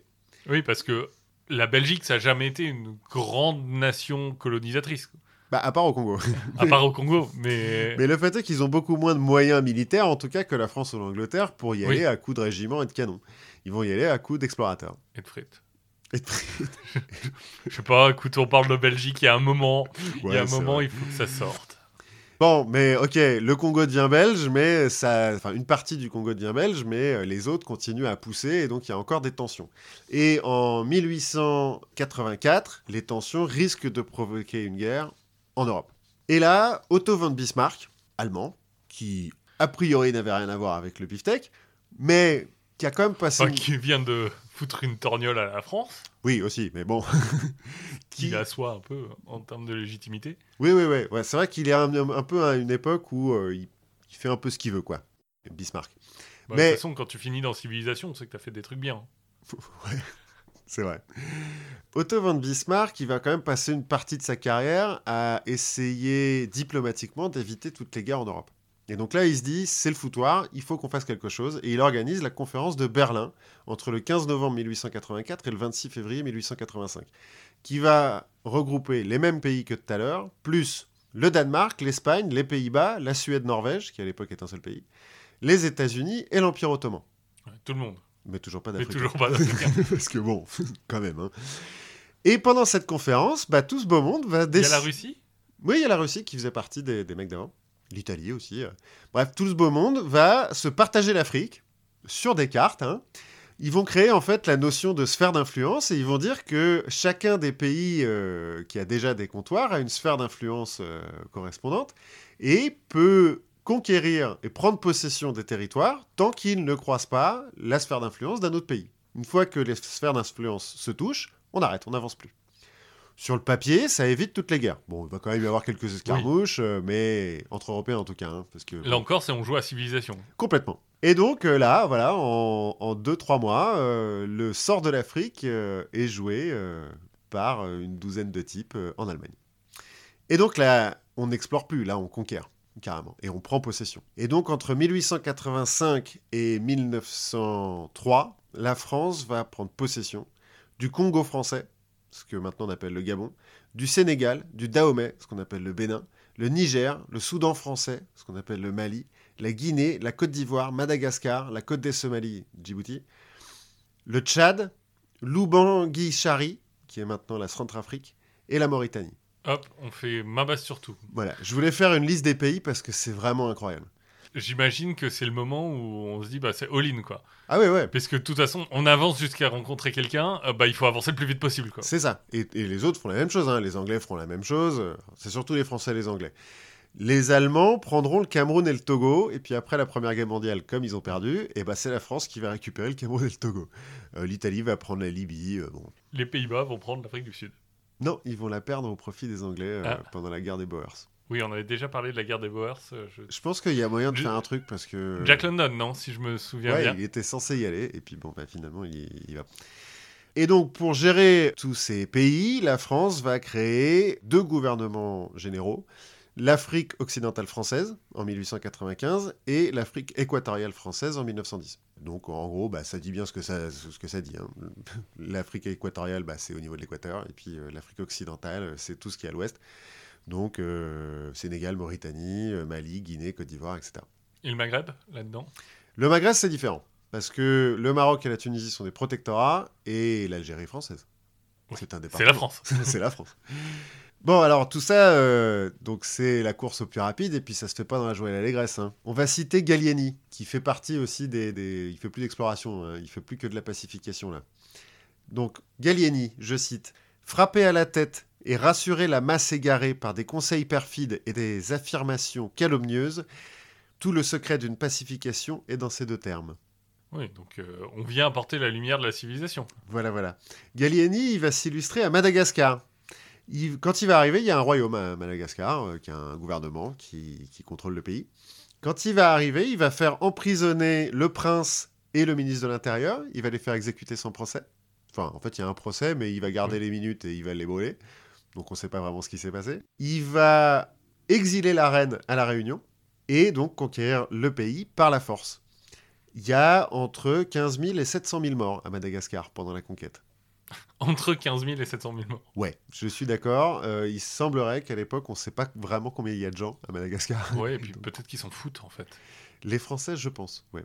Pour te dire, il y a un massacre qui est resté dans l'histoire parce que Aimé Césaire en a parlé, le massacre de la ville d'Ambiki. Ils ont tué 5000 personnes dans la journée, femmes, enfants, vieillards compris. En fait, ils ont massacré toute la ville D'accord. parce qu'elle résistait. il fallait pas. Ouais. Ouais. Non mais je t'avais dit que ça serait souriant, tout ça. bon, alors on a quand même des quelques résistances. On va citer quand même donc Samori Touré, qui est euh, au- entre le Mali et la Côte d'Ivoire et la Guinée, qui est présenté comme un esclavagiste. Le fait est qu'il a monté sur son empire euh, principalement euh, sur l'esclavagisme, mais qui, est, qui a résisté aux Français. C'est un des rares dans la région qui va imposer des défaites aux Français. Un peu plus au sud, au Dahomey, donc le royaume du Dahomey et ses Amazones vont résister aux Français. Il y a des euh, descriptions euh, que vous pouvez trouver sur Internet euh, des, des guerrières Dahomey et de comment elles coupent des légionnaires français en deux à la machette, en un coup. C'est assez marrant. Des, des femmes fortes, quoi. Oui, oui. Elles sont entraînées pour ça depuis leur naissance, elles doivent rester vierges, enfin c'est vraiment euh, des, Oui, parce que c'est quand même important hein, au final. d'être vierges pour bien combattre. Il faut- bah, après, on peut comprendre que c'est chiant de combattre enceinte. Ouais, non, elles n'ont pas le droit de- d'avoir d'enfants. Parce que euh, rester vierge, en fait, c'est pas vrai pour toutes. Euh, la plupart doivent rester vierges. Mais euh, il y en a certaines qui sont intégrées au régiment alors qu'elles ont déjà eu une vie avant. Parce que j'imagine que rester vierge, c'est principalement pour éviter qu'elle euh, qu'elle Qu'elles tombe tombent enceinte. enceintes. Ouais, ouais, bien sûr. Enfin, à moins Oui, qu'il. Non, non, c'est pour éviter qu'elles tombent enceintes, pour qu'elles puissent continuer à se battre.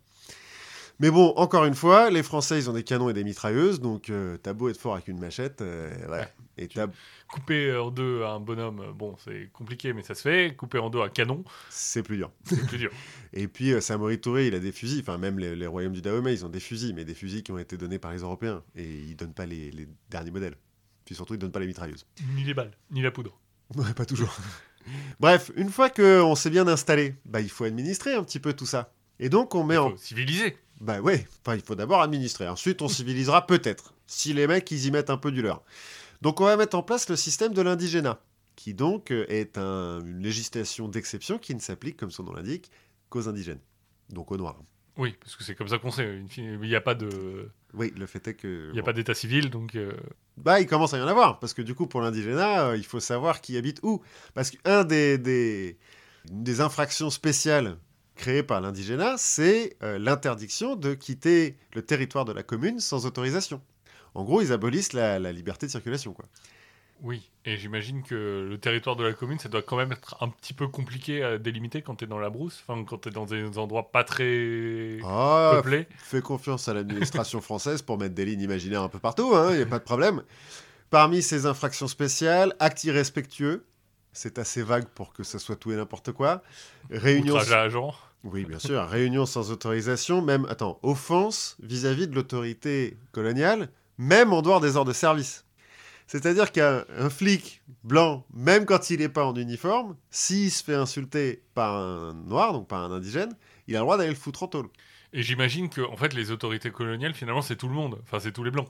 Oui, à la différence aussi avec l'Algérie, l'Algérie c'est une colonie de peuplement, c'est-à-dire qu'on a envoyé des Français s'installer en Algérie, Euh, les, gens d'Alsace-Lorraine par exemple, mais vraiment s'installer, pas que des riches. Oui. Dans les colonies africaines, il y en a certaines où il y a une, une centaine de blancs à tout casser, parce qu'on ne vient pas s'installer là-bas, on vient juste prendre du fric. Ouais, quelques, ils envoient quelques Il y a des soudards, médecins, euh, quelques, oui, il y a quelques médecins, mais il y a surtout enseignants. euh, pas beaucoup, mais ouais quelques-uns, mais il y a surtout des soldats et des administrateurs ou des commerçants, qui en plus ne restent pas très longtemps du coup. hein.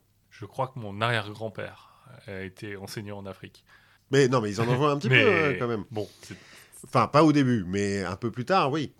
Donc, le code de l'indigénat, toujours, On n'a bien sûr pas le droit de se rebeller, bah, bon, c'est normal, mais on n'a pas le droit de se syndiquer non plus, faudra quand même pas euh, exagérer. Les condamnations, c'est soit des amendes qui deviennent taxes en fait, parce qu'on condamne tout le monde tout le temps, soit des travaux forcés. On va Oui. reparler un peu plus tard des travaux forcés. Ça met en place des impôts spécifiques, l'impôt par capitation, c'est-à-dire euh, l'impôt par tête. Oui. Juste parce que tu existes, tu payes un impôt. Ça avait été aboli euh, pendant l'Ancien Régime, euh, ça, en France?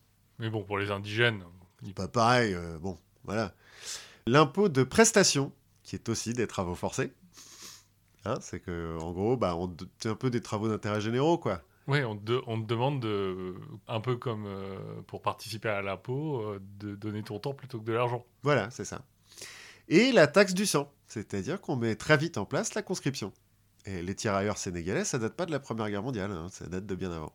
Et puis bien sûr, on utilise les tirailleurs sénégalais pour envahir le Congo et les Oui. tirailleurs congolais pour envahir le Sénégal, hein, parce que sinon, Oui, on va pas les ramener dans, dans des vraies guerres de blanc. Bah oui. Enfin, au début, en tout cas.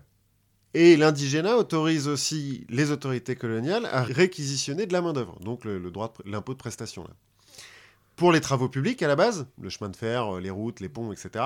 Mais puis aussi pour les travaux privés, quoi, les mines, les plantations, parce que, il faut bien qu'il y ait des mecs qui bossent et ils n'ont Ouais. pas envie d'y aller d'eux-mêmes. Donc, euh, on, va, on va pas envoyer des blancs par cette chaleur. Ouais, voilà. Et impose aussi l'obligation de cultiver, euh, notamment euh, d'imposer une seule type de culture, selon les méthodes industrielles européennes. On se souvient de comment ça a bien marché en Inde, par exemple, Oui. euh, à l'époque de la, la Compagnie des Indes orientales, bah, ça va faire le même effet hein, en Afrique. Famine, etc. Quand je parle de, de réquisi- réquisition de main-d'œuvre, pour donner un exemple, en 1906, au Dahomey, les villes de Savalou et Savé, qui comportent euh, 39 822 habitants, dont 13 682 hommes, vont donner aux travaux forcés 14 181 personnes. Ah oui, beaucoup. 100% des hommes et 500 femmes. Parce que, Je sais pas, de la couture. oui, je suppose. 100% des hommes dans deux villes. Enfin, c'est- idiot de, de faire ce truc-là. Alors après, les travaux forcés, quand c'est des hommes libres, ils sont payés. Sauf que comme ça se passe à 300 bornes de l'endroit d'où ils vivent, le, il faut bien qu'ils vivent, les mecs, quand même. Oui. Il faut qu'ils bouffent et qu'ils s'habillent. La seule personne à qui ils peuvent acheter de la bouffe et de l'habillement, c'est les gens qui leur donnent leur salaire. Donc oui, ils sont payés, mais ils peuvent rien en faire de cet argent. Et ça, c'est si c'est les hommes libres. Mais si avant, ils, étaient, ils avaient été condamnés pour quoi que ce soit, hein, euh, outrage euh, ou je ne sais quoi, là, ils sont prisonniers. Du coup, ils sont pas payés. Mais c'est pas de l'esclavagisme. Ça a été aboli. Non. Et, re- et remarque, c'est toujours, je crois que c'est toujours une des exceptions euh, à l'esclavagisme. Même euh, en France, je sais pas, aux États-Unis, c'est connu. Les travaux forcés quand t'es prisonnier? Oui. Ouais, ouais, mais là... c'est que c'est euh, le, le- c'est en fait de l'esclavagisme, mais euh, sanctionné par l'État. Mais sauf que là, enfin, tu vois, 14 000 mecs dans une ville, hein, quand même. Et donc, ça a les mêmes effets que euh, la traite des Noirs avant, hein, euh, l'émigration, parce que les mecs, ils s'enfuient pour pas être obligés d'a- d'aller travailler pour les Français, enfin, bon. Et dans une ville où t'as plus aucun homme, bah, ouais, ça pose des problèmes. Il y a des pots de cornichons qui restent euh, fermés pendant hyper longtemps. Voilà. Des, des voitures, plus personne ne sait conduire, enfin, tu vois, c'est des embouteillages monstres. En Afrique équatoriale française, on va aller même un peu plus loin. On va mettre en place le régime de la concession. C'est-à-dire qu'on va donner à des sociétés privées tout pouvoir sur un bout de territoire. En gros, il va y avoir une quarantaine de sociétés qui sont créées pour l'occasion. hein. Elles ont des noms un peu, euh, les noms des, des bleds de la région. Bien sûr, elles sont créées en France hein, Oui. et détenues par des Français. Et donc, elles ont tout pouvoir sur ces régions. Peux imaginer ce que ça oui, fait. c'est une bonne euh, rec- c'est une recette pour euh, augmenter le bien commun et Oui. le bonheur de toute la population. et pour civiliser un pays. hein. Encore une fois, on se souvient de euh, la Compagnie des Indes orientales. Un petit exemple de ce qui se passe dans le régime des concessions. L'affaire Toquet-Gaude. Toquet et Gaude, c'est deux types de l'administration française, coloniale. Ils ont du mal à gérer un peu la population locale. Du coup, ils prennent un de leurs anciens guides, donc un mec qui a travaillé pour eux. Pour un prétexte fallacieux, ils le condamnent à mort, et plutôt que de le fusiller, ils lui attachent de la dynamite autour du cou. C'est un petit peu Nord-coréen. nord-coréen, salissant. Ça remonte jusqu'aux autorités coloniales euh, au-dessus, qui envoient Braza, Oui. le, le type dont on parlait avant, faire une petite enquête. Et puis euh, faire un procès aussi sur ces deux mecs, parce que on a beau s'en foutre un petit peu des indigènes, là ça va un petit peu trop loin. Oui, et puis surtout, on en a entendu parler. Oui, aussi. oui, c'est vrai que ce qui se passe au fond de la jungle, on en entend moins parler. Mais bon, là, on en entend parler. Leur procès, les deux là vont se souvenir que au moment d'appliquer la sentence, ils se sont dit entre eux, ça a l'air idiot, mais ça médusera les indigènes. Si après ça ils se tiennent pas tranquilles, pas petit point. C'est vraiment, enfin genre c'est une citation ça. C'est vrai que ça a l'air idiot. oui. Et c'est vrai que je pense que ça doit méduser pas mal de gens. Ouais. Notamment qu'on doit dire Mais c'est vraiment idiot Non mais je sais pas si après les mecs ils rentrent vraiment dans le rang, tu vois, ou alors juste ils se disent mais ils sont complètement cons les Français en fait. Enfin bon, les mecs seront condamnés à 5 ans de prison. Quand même. Oui. Le pire de ce qui arrivera, l'exemple pire qui a pu se passer pendant toute cette période, c'est entre 1921 et 1934 la construction du chemin de fer Congo-Océan. En gros, les Français veulent construire une ligne de chemin de fer entre Brazzaville et Pointe-Noire, qui est une ville sur le littoral. Parce que jusqu'à présent, ils en ont pas, et ils sont obligés de passer par le Congo belge, qui lui a une, une ligne de chemin de fer, mais qui, prend les taxe. taxe, ouais, j'imagine. Donc, ils veulent euh, construire cette ligne de chemin de fer qui doit faire 512 km. Et il y a deux sociétés qui sont mandatées pour construire depuis les deux bouts. Parce que les chemins de fer, c'est comme ça qu'on les construit. hein. On part ça des un et- épisode de Lucky Luke. Voilà. La société qui part de Brazzaville, ça va. Parce que c'est de la savane, c'est plat, c'est facile de poser des rails. La société qui part de Pointe-Noire, la société de construction des Batignolles, qui existe encore, hein, la, SPIE. euh, la SPIE Batignolles, va avoir un problème au bout de 60 km. Ils vont atteindre le massif de Mayombe. Le massif de Mayombe, c'est pas très très haut, ça fait 800 mètres de haut quand même, enfin c'est pas, pas le Mont Blanc non plus. Sauf que c'est bourré de jungle, de marais, de ravins, de torrents, d'arbres géants qui bloquent euh, le chemin. Et la roche du massif, elle est soit hyper dure, soit extrêmement friable. C'est du schiste. Autant dire que construire là-dedans, c'est pas évident. Il se trouve aussi que pour faire des économies, la SCB, donc la Société des Batignolles, a décidé de n'utiliser que des hommes et de ne pas envoyer de machines. Encore une fois, on est dans les années 20 là. hein. Oui, on n'est plus. euh, c'est plus des trucs qui sont complètement euh, moyenâgeux. Ouais, ouais, ouais, on a des machines. On sait euh, construire de- de- du chemin de fer rapidement avec des machines à vapeur ou même à essence. maintenant. Donc ils construisent tout à dos d'homme. C'est-à-dire que quand il faut creuser un tunnel, on creuse à la pioche. Quand il faut ramener des rails, on les ramène à dos d'homme. Les traverses, pareil. Quand il faut construire un pont, c'est tout à la main. Tout se fait à la main. À l'origine, l'administration de l'Afrique équatoriale française leur donne 8000 hommes de travaux forcés, hein, de Oui. réquisition, euh, tout ça.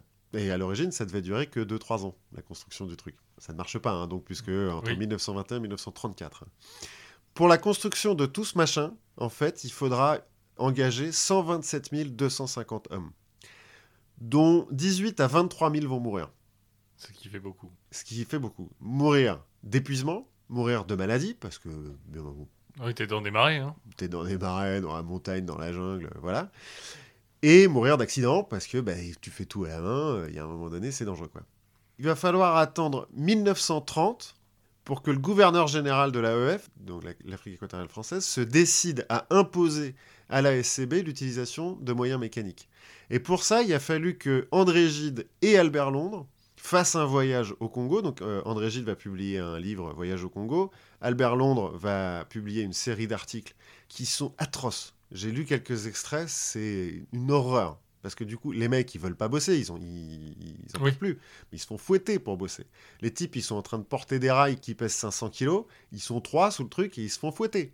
Au milieu de la boue, des marais et tout, machin, c'est atroce. Albert Londres va euh, rassembler tous ces articles sur l'Afrique dans un livre qui s'appelle Terre d'ébène. Il va dire dans un de ses articles que cette ligne de chemin de fer, c'est une traverse, un mort. C'est un massacre. Ça va créer une guerre de, de rébellion qui va être gagnée par les Français parce que Ouais, toujours que- euh, avantage technologique. Tout ça pour créer 500 km de chemin de fer. Et ça me rappelle une autre euh, tragédie comme ça. En Guyane, la, qui, la route qui relie Kourou à Saint-Laurent-du-Maroni. Donc, euh, en gros, Kourou, la capitale, je, je crois que ça doit être un port. ou- Ouais, peut-être. C'est pas ça- de là où ils tirent les fusées? Et Saint-Laurent-du-Maroni, qui lui est au, milieu, au bout de la jungle, là où ils envoyaient les bannières. et donc, qui a été construit par les bannières, c'est la même chose. Ouais, ouais. Mais sauf qu'à la limite, les bagnards, bon, je sais pas pourquoi, ça dépend. Il y en a qui le méritent d'aller au bagne. Mais bannières à l'époque, mais peut-être qu'on fera un truc sur le bagne aussi, parce que les trucs où les gens souffrent, c'est toujours, c'est toujours Oui, intéressant. c'est toujours sympa. On reparlera d'Albert- Londres. Et je crois que t'as un moment où si tu te faisais prendre trois fois, t'allais au bagne. Ah oui, quand même. Trois fois, genre pour voler du pain. euh, Exactement. au bagne. Bon, alors ils le méritaient pas tous. Mais là, en l'occurrence, c'est des hommes libres. C'est des types qui se font rafler, quoi. Oui. Encore une fois, hein, déplacement de population, euh, destruction du tissu social, euh, enfin, c'est n'importe quoi. Il y a un moment donné, euh, ils n'arrivent plus à trouver d'Africains parce que tout le monde s'est barré, ou ils, ils sont déjà tous en train de bosser. Ils font venir 500 coulisses de Chine. Les Chinois arrivent sur le chantier. Premier jour, ils disent non, c'est mort. On travaille pas. Fusillez-nous si vous voulez, on travaillera pas. C'est trop dur. C'est incroyable. Bref, ils arrivent quand même à la construire, cette ligne de chemin de fer. La... Bon, elle, va, elle va durer deux ans et après on va. Non, non, elle existe encore. Elle existe encore, elle est encore utilisée. Mais euh, la SCB, enfin donc sa descendante, la SPIE Batignolles, sera accusée de crimes contre l'huma- l'humanité. Le procès est encore en cours, on va dire. Bon, pour finir, je vais quand même parler des bienfaits de la colonisation. Bah maintenant il y a le train. Ouais, il y a le train. Ils ont effectivement construit des écoles et des hôpitaux, avec une idée derrière la tête. hein. Les écoles, c'est pour que les mecs parlent français, les hôpitaux, c'est pour qu'ils puissent continuer à bosser. Ils vont quand même créer, les Français, l'école coloniale, dans laquelle ils feront venir des Africains de la classe supérieure pour leur apprendre l'administration à la française.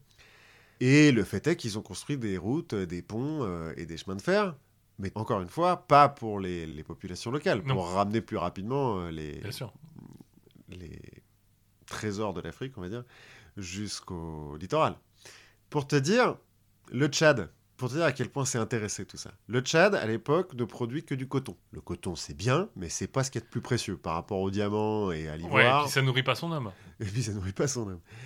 Et bah au Tchad, pendant la colonisation, on va presque rien construire. Parce que c'est que du coton. Parce que c'est que du coton, que le coton ça peut se ramener à dos de mulet, donc on n'a pas vraiment besoin de route, euh, on n'a pas besoin d'en- de- de- d'éduquer des types, hein, ça va, pour faire pousser du coton c'est quand même pas compliqué. Et donc on construit rien. C'est donc les bienfaits de la, de la Oui. colonisation, euh, c'est quand il y a de l'or quoi. Oui, c'est ça. Sinon il y en a pas. Voilà. Mais on a eu Sangor. Oui, oui, ouais, on va dire ça. Et Alpha Blondie. Ça m'a pas mal déprimé de faire cette recherche. Je dois comprends. Je m'attendais à ce que ça soit horrible. Je m'attendais pas à ce que ça soit à ce point-là. Et que ça ait autant de répercussions maintenant et qu'on soit à ce point hypocrite en France sur, euh, sur ce machin-là. Qu'il y a encore même un débat sur est-ce qu'il peut y avoir des bienfaits à la, à la colonisation. Ça me... Après, tu peux toujours dire qu'il y a des bienfaits qui ne sont jamais euh, comparables euh, Au méfait, oui. aux méfaits. Oui, oui, ceci dit, c'est jamais un, un méfait de construire une école. Mais... Enfin voilà, je, je suis un peu content que de, de- de- C'est pas là, c'est passé. c'est passé. Ça m'a vraiment déprimé. Je comprends. Alors moi, je, aussi, je me suis aussi posé des questions sur euh, une question qui m'a été posée via Facebook par une autre auditrice de la confiture, en l'occurrence ma belle-mère, que j'embrasse, qui est géniale. sur le drapeau américain. Oui. D'où ça vient euh, Il paraît qu'il y a des choses intéressantes, m'a-t-on dit. Donc je me suis posé la question, puisque moi, la seule histoire que je connaissais du drapeau américain, comme beaucoup de mon éducation, ça vient des jeux vidéo. ça vient de The Day of the Tentacle, où on, on peut envoyer des planches at- anatomiques de tentacules dans le temps, en arrière, pour euh, que le drapeau américain prenne une forme de tentacule, qu'on puisse le réutiliser comme déguisement pour se faire passer pour une tentacule dans le futur. Enfin bref. Ouais, C'est c'est un jeu qui est hyper simple à expliquer, parce que ça va dans le temps et tout ça. Enfin bref. mais Mais qui est très drôle. si vous avez l'occasion d'y jouer, le The Day of the Tentacle, c'est génial et je crois que maintenant c'est sur euh, iOS et tout ça. Donc, euh, Ouais, ouais, des chances. 1776, on est aux États-Unis et aux États-Unis, on est au bord de la dépendance. Le problème, c'est que on n'a pas de vraiment de drapeau officiel. Mhm, Il y a plusieurs drapeaux qui circulent, qui sont souvent des drapeaux militaires, mhm. des différentes unités, pas de drapeau officiel. Et donc, Washington va aller voir Betsy Ross, qui est la cousine d'un ami à lui. C'est la seule femme qui connaît. Euh, C'est ça. Non, alors Betsy, qui, est, qui c'est C'est à la base c'est une Quaker mhm. qui a été exclue de sa communauté parce qu'elle s'est mariée avec un Anglican. Comment a-t-elle osé? C'est ça. C'est Un type qui croit à Jésus, mais pas pareil. C'est ça. C'est assez euh, assez grand comme euh, j'imagine comme insulte pour la communauté Quaker. Mhm. Et donc, elle va s'installer avec son mari, ils vont monter ensemble une fabrique de tapisserie du côté de Philadelphie. Ce qui tombe bien, parce qu'en 76, c'est un peu par là que ça se passe. Bah, c'est la capitale, non, au début Alors, je sais pas si c'est la capitale, mais en tout cas, c'est là qu'est fait- qu'est Ah, proclamée si, l'indépendance. ouais, parce que le Congrès, il siège à Philadelphie avant, de, avant qu'ils construisent Washington. Et elle va ensuite se retrouver à la- toute seule à la tête de cet euh, atelier de, de tapisserie, puisque son, son mari est mort. Ça arrive pendant les guerres. Elle, elle fait déjà des drapeaux qui sont envoyés à différentes unités de combat. Donc elle a déjà une, une certaine euh, Elle a une expertise dans le drapeau. expertise en drapeau, et quand Washington va venir la voir, elle va discuter avec, euh, avec lui, et ils vont changer le design du drapeau, parce que Washington vient, le voir, vient la voir avec euh, le, le drapeau, qui est soi-disant inspiré du blason des Washington. Et il y avait un blason, euh, Washington. La famille Washington, euh, j'imagine qu'elle vient de. Alors, j'ai pas fait la généalogie, mais en tout cas, il y a un blason de Washington qui est euh, qu'on retrouve dans une abbaye ou dans une église euh, en Angleterre, et qui est en fait, alors je ne connais pas la héraldique, mais qui est globalement des rayures blanches et rouges avec des étoiles par dessus. Ah oui, Donc il y avait déjà euh, une inspiration, quoi. Voilà, donc euh, un, peu, un peu mégalo quand même, le, le mec. bon. Et là où Betsy va avoir un apport capital, c'est que elle va lui dire T'es bien gentil avec ton design, mais c'est chiant à coudre les étoiles à six branches, on va en faire des étoiles à cinq branches. On va enlever une branche, ça sera plus Ça simple. sera, ça sera beaucoup plus rapide. Heureusement qu'elle n'était pas fainéante au point de prendre des croix, quoi. C'est ça. Bon, comme le drapeau d'Amsterdam, il est très joli. Oui, c'est vrai. Ça, c'est vraiment euh, l'histoire telle qu'on raconte. Et le drapeau, le premier drapeau américain, est appelé et reconnu euh, par tout le monde comme le Betsy Ross Flag. D'accord. C'est celui déjà avec les, les 13 lignes. euh, Ouais, les étoiles en, en rond au, au centre du, du bleu. Mhm. Puisqu'au départ, les, la plupart des unités avaient ce design-là, mais au lieu des étoiles, on avait l'Union Jack. Ah oui. Dont ils se sont débarrassés dont assez ils sont vite. assez vite débarrassés. Le problème, c'est que, ça c'est la jolie histoire, euh, le premier texte historique qui parle du drapeau, Mhm. ben, en fait c'est 1777, et c'est le Congrès qui décrit le drapeau. L'histoire de Betsy Ross, en fait, elle va arriver dans la culture populaire en 1870, Un siècle plus tard. un siècle plus tard, dans un bouquin écrit par le petit-fils de Betsy Ross.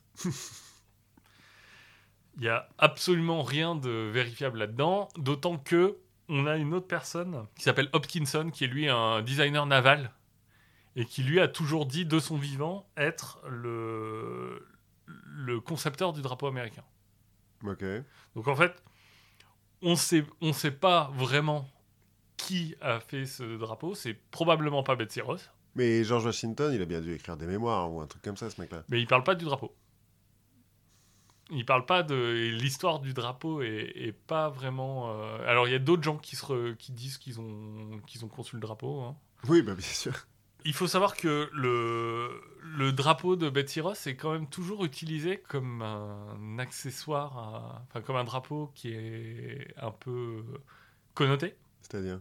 Euh, C'est-à-dire qu'il y a des endroits où en fait on va pas utiliser le drapeau, le drapeau confédéré parce que bon, c'est Oui. enfin, le drapeau confédéré, ça reste quand même le drapeau des traîtres aux États-Unis. Et puis quand tu es dans le Nord, enfin bref, enfin, il y a des Américains idiots aussi qui l'utilisent. Mais quand on veut faire référence à une certaine époque où le, les États-Unis étaient plus prospères Et- où on avait des esclaves, et- Ouais, d'accord. euh, on peut utiliser le drapeau de Betty Ross. Ok, d'accord. Mais aujourd'hui, euh, bah, c'est plus le même drapeau, Mhm. puisqu'on a 50 étoiles. Et ça, c'est, ça fait référence à une autre, euh, une, une autre histoire que j'ai trouvée. On est en 58, là, et on est En euh, 1958 1958. On est au lycée. Mhm. Euh, je crois que c'est au lycée. Et Bob Eft, qui est un, qui est un étudiant, va faire euh, son projet pour l'école. En gros, l'école leur dit vous, vous fabriquez quelque chose.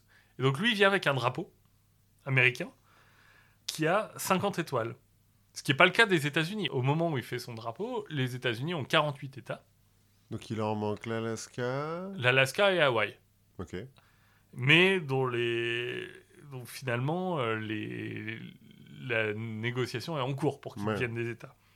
Donc il va rajouter deux étoiles à son drapeau Et en fait, le but pour lui, c'est de faire en sorte qu'on se rende pas compte qu'il y a 50 étoiles et pas 48. Ok. C'est-à-dire de le faire de façon suffisamment subtile, sans changer, parce que des designs du drapeau, euh, il y en a- il y, en a un joli, euh, par exemple, euh, qui a pas duré longtemps, mais parce qu'il y a tout un, au fur et à mesure, on rajoute Ouais, c'est ce des que états. te demander. Quand est-ce que c'est devenu un, plus un cercle, mais des, des lignes d'étoiles? Alors je sais plus, mais il y a un moment où on met les étoiles en étoiles. Il y a un drapeau des, des États-Unis, je crois, où il y a 35 ou 36 étoiles, où ces étoiles sont en étoiles. C'est assez joli. C'est méta. C'est le méta drapeau. C'est ça. Et donc, il donne le drapeau, son prof lui met un B-, ce qui est bien mais pas top, et qui lui dit Tu sais même pas com- compter combien il y a d'états. Donc, lui est pas content, il explique, il, il se rebelle, et son prof lui dit Euh, si, si ta note te plaît pas, tu vas à Washington, tu, te fais, tu le fais accepter, et euh, peut-être que je changerai ta note. C'est ce que va faire Bob Eft. Donc, il va l'envoyer euh, plusieurs fois. Il va passer des appels à, à la Maison Blanche. Il, il va l'envoyer dans différents concours. Et en fait, pendant ce temps-là, l'Alaska est devenu un État. Hawaï est en train de le devenir. Et donc Eisenhower va choisir 1000 designs de drapeaux différents, dont celui de Bob Eft, Mhm. qui sera finalement accepté, qui deviendra le 4 juillet 1960 le drapeau officiel des États-Unis, Qui n'a donc que à, à peine 60 ans, quoi. Qui n'a donc que 60 ans, et qui est- mais qui est le drapeau des États-Unis qui a été le plus longtemps en circulation. Ah ouais Ah bah oui, parce que les autres, ils ont dû le changer à chaque fois qu'ils ramenaient un état. C'est ça. et ouais. Ah ouais. Et il y a un design qui existe à 51 étoiles, et je crois à 52. Pour au cas où... Washington devienne un État, Ouais. Porto Rico devienne un État. Oui, ça, ça pourrait peut-être arriver. Voilà, je crois que c'est- c'est les deux qui sont, qui sont dans la balance. Washington, a priori, plus rapidement que, de, que Porto Rico, puisque à Porto Rico, il y a des questions de- d'impôts. C'est-à-dire? Ben, les gens de Porto Rico ne payent pas d'impôt fédéral. Ah ouais. Parce que euh, pas de taxation sans représentation, c'est quand même là-dessus que, que les États-Unis se sont battus, sont bâtis. Donc, le- Ouais, bon, après, euh, ça serait pas les derniers à être des hypocrites, hein, les Américains. Mais Oui. bon. donc voilà, le drapeau américain d'aujourd'hui, c'est un projet d'écolier. Et est-ce Il avait que- 17 ans, je crois, quand il l'a fait. Est-ce qu'il a sa note a changé finalement? Oui, Il a eu un A+. sa, sa note a été changée. Alors, Bon, il avait déjà le bac et tout, Ouais, ça voilà. a rien changé, mais euh, voilà. Bah, il y a des mecs qui ont de la suite dans les idées, c'est pas mal. Moi, j'ai voulu euh, rebondir sur ton histoire de moustache la semaine dernière Ouais. et parler de barbe, D'accord. parce que euh, ça permet de remonter plus loin. J'ai fait l'histoire de la barbe, en fait, parce que la barbe, c'est très politique, un peu comme la, comme la moustache. Oui. Et euh, la mode de la barbe change en fonction de est-ce qu'on en a besoin ou pas. Dans l'Antiquité, Genre besoin parce qu'il fait froid? non, pas vraiment. Besoin parce que euh, il faut se différencier. Oui. C'est c'est un- c'est un- une façon de se différencier, comme la moustache pour les officiers euh, dont Oui. il nous parlait euh, la dernière fois. Dans l'Antiquité, la barbe, bon, plus ou moins tout le monde la porte, mais euh, c'est symbole de sagesse et de virilité. Alors, je vais parler de l'Europe hein, là-dedans. Oui. Parce que. euh, alors, La barbe en Asie ou. Ouais, en Asie, il y en a peut-être un peu moins. Et puis en Afrique et en Amérique, euh, je peux pas remonter jusqu'à l'Antiquité. quoi. Donc jusqu'à Alexandre le Grand, qui interdit la barbe dans son armée, bah, donc à ses soldats, pour pas offrir de prise à l'adversaire au corps à corps. Soit. Soit, pourquoi pas.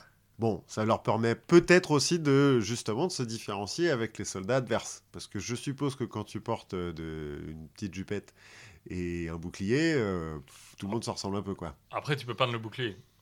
Ouais, mais si tu le perds, Oui. comme ça, ils savent tous euh, qui est-ce qui est grec ou pas. Dans l'Empire romain, Bon, macédonien. Je sais pas si c'est des Grecs, mais. pas tout à fait, c'est vrai. Dans l'Empire romain, au début, donc à la fondation de, de l'Empire, hein, euh, après Jules César, mais même à partir de Jules César étant fasciné par Alexandre le Grand, on se rase. Donc euh, la plupart des sénateurs, patriciens et ensuite empereurs sont rasés de près. Comme Zuckerberg, du coup. Ben oui. Qui... Alors peut-être que lui, il est un bermin quand même, parce qu'il a peur d'être très... Bon, Enfin bon, pas les mères et pas le physique. Jusqu'à l'empereur Adrien, qui lui se laisse pousser la barbe euh, en symbole d'expérience. Parce qu'il va, il va vivre vieux. Et puis finalement, Constantin, au IVe siècle, de nouveau plus de barbe. Parce que Constantin, c'est celui qui, c'est le premier empereur qui se convertit au christianisme. Je suppose pour se différencier euh, des non-chrétiens, notamment des juifs qui eux portent il, la barbe. il se convertit pas, genre, sur son lit de mort ou? Non, il se convertit après une bataille. Oui, c'est vrai. Après une bataille où il a vu un. Ouais, il a vu Jésus qui l'a aidé. Enfin, il a euh, pris, il a dit à Jésus, bon, si tu m'aides, Ouais, voilà, il a tu fait un petit deal. voilà, Il a fait un petit deal et donc euh, bah, du coup il s'est rasé. Arrivent les invasions barbares. En français, euh, barbe, ça vient de barbare. hein. Barbare, ça vient du grec, ça veut dire étranger. Les barbares ont donc des barbes. Donc de nouveau la barbe.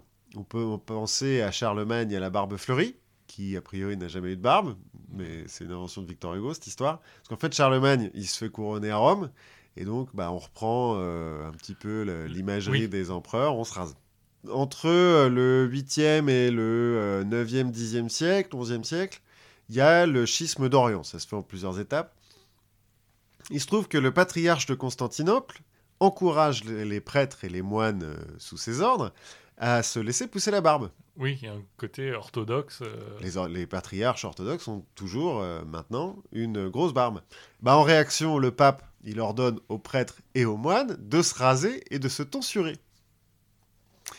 Ah, la tonsure, ça, ça date de. Ça vient de là. C'est pour euh, se, se différencier des, des orthodoxes. Pendant les croisades, au début en tout cas, les latins, donc les, les francs, enfin les européens, sont rasés de près. Pour se différencier notamment des musulmans qui portent la barbe, des juifs qui portent aussi la barbe, et des byzantins donc qui portent la barbe puisqu'ils sont orthodoxes. Alors euh, ils la coupent pas tous euh, de la même façon, Oui. comme ça on peut quand même les différencier entre eux. hein. Ainsi, en 1191, quand Richard Cœur de Lion y conquiert l'île de Chypre, eh ben, il fait raser de force la barbe des barons euh, chypriotes pour les humilier, mais aussi pour montrer à tout le monde que euh, maintenant ils sont sous le pouvoir des Francs. Enfin, son pouvoir à lui en l'occurrence.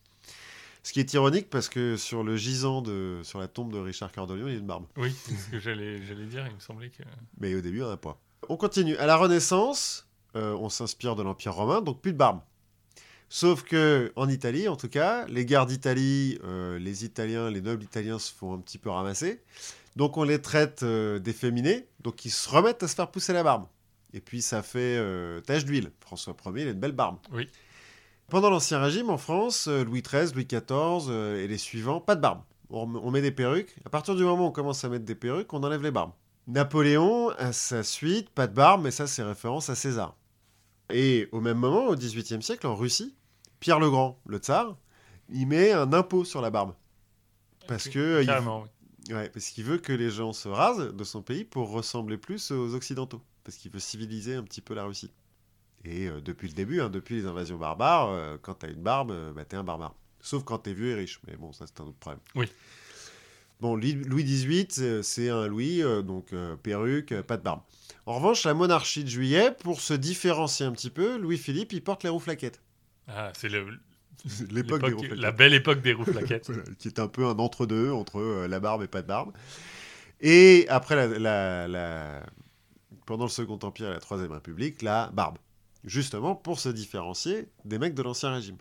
Et parce que, les, comme tu nous racontais la dernière fois, les serveurs n'ont pas le droit de la porter, donc les officiers ont la moustache, et puis les hommes politiques ont la barbe.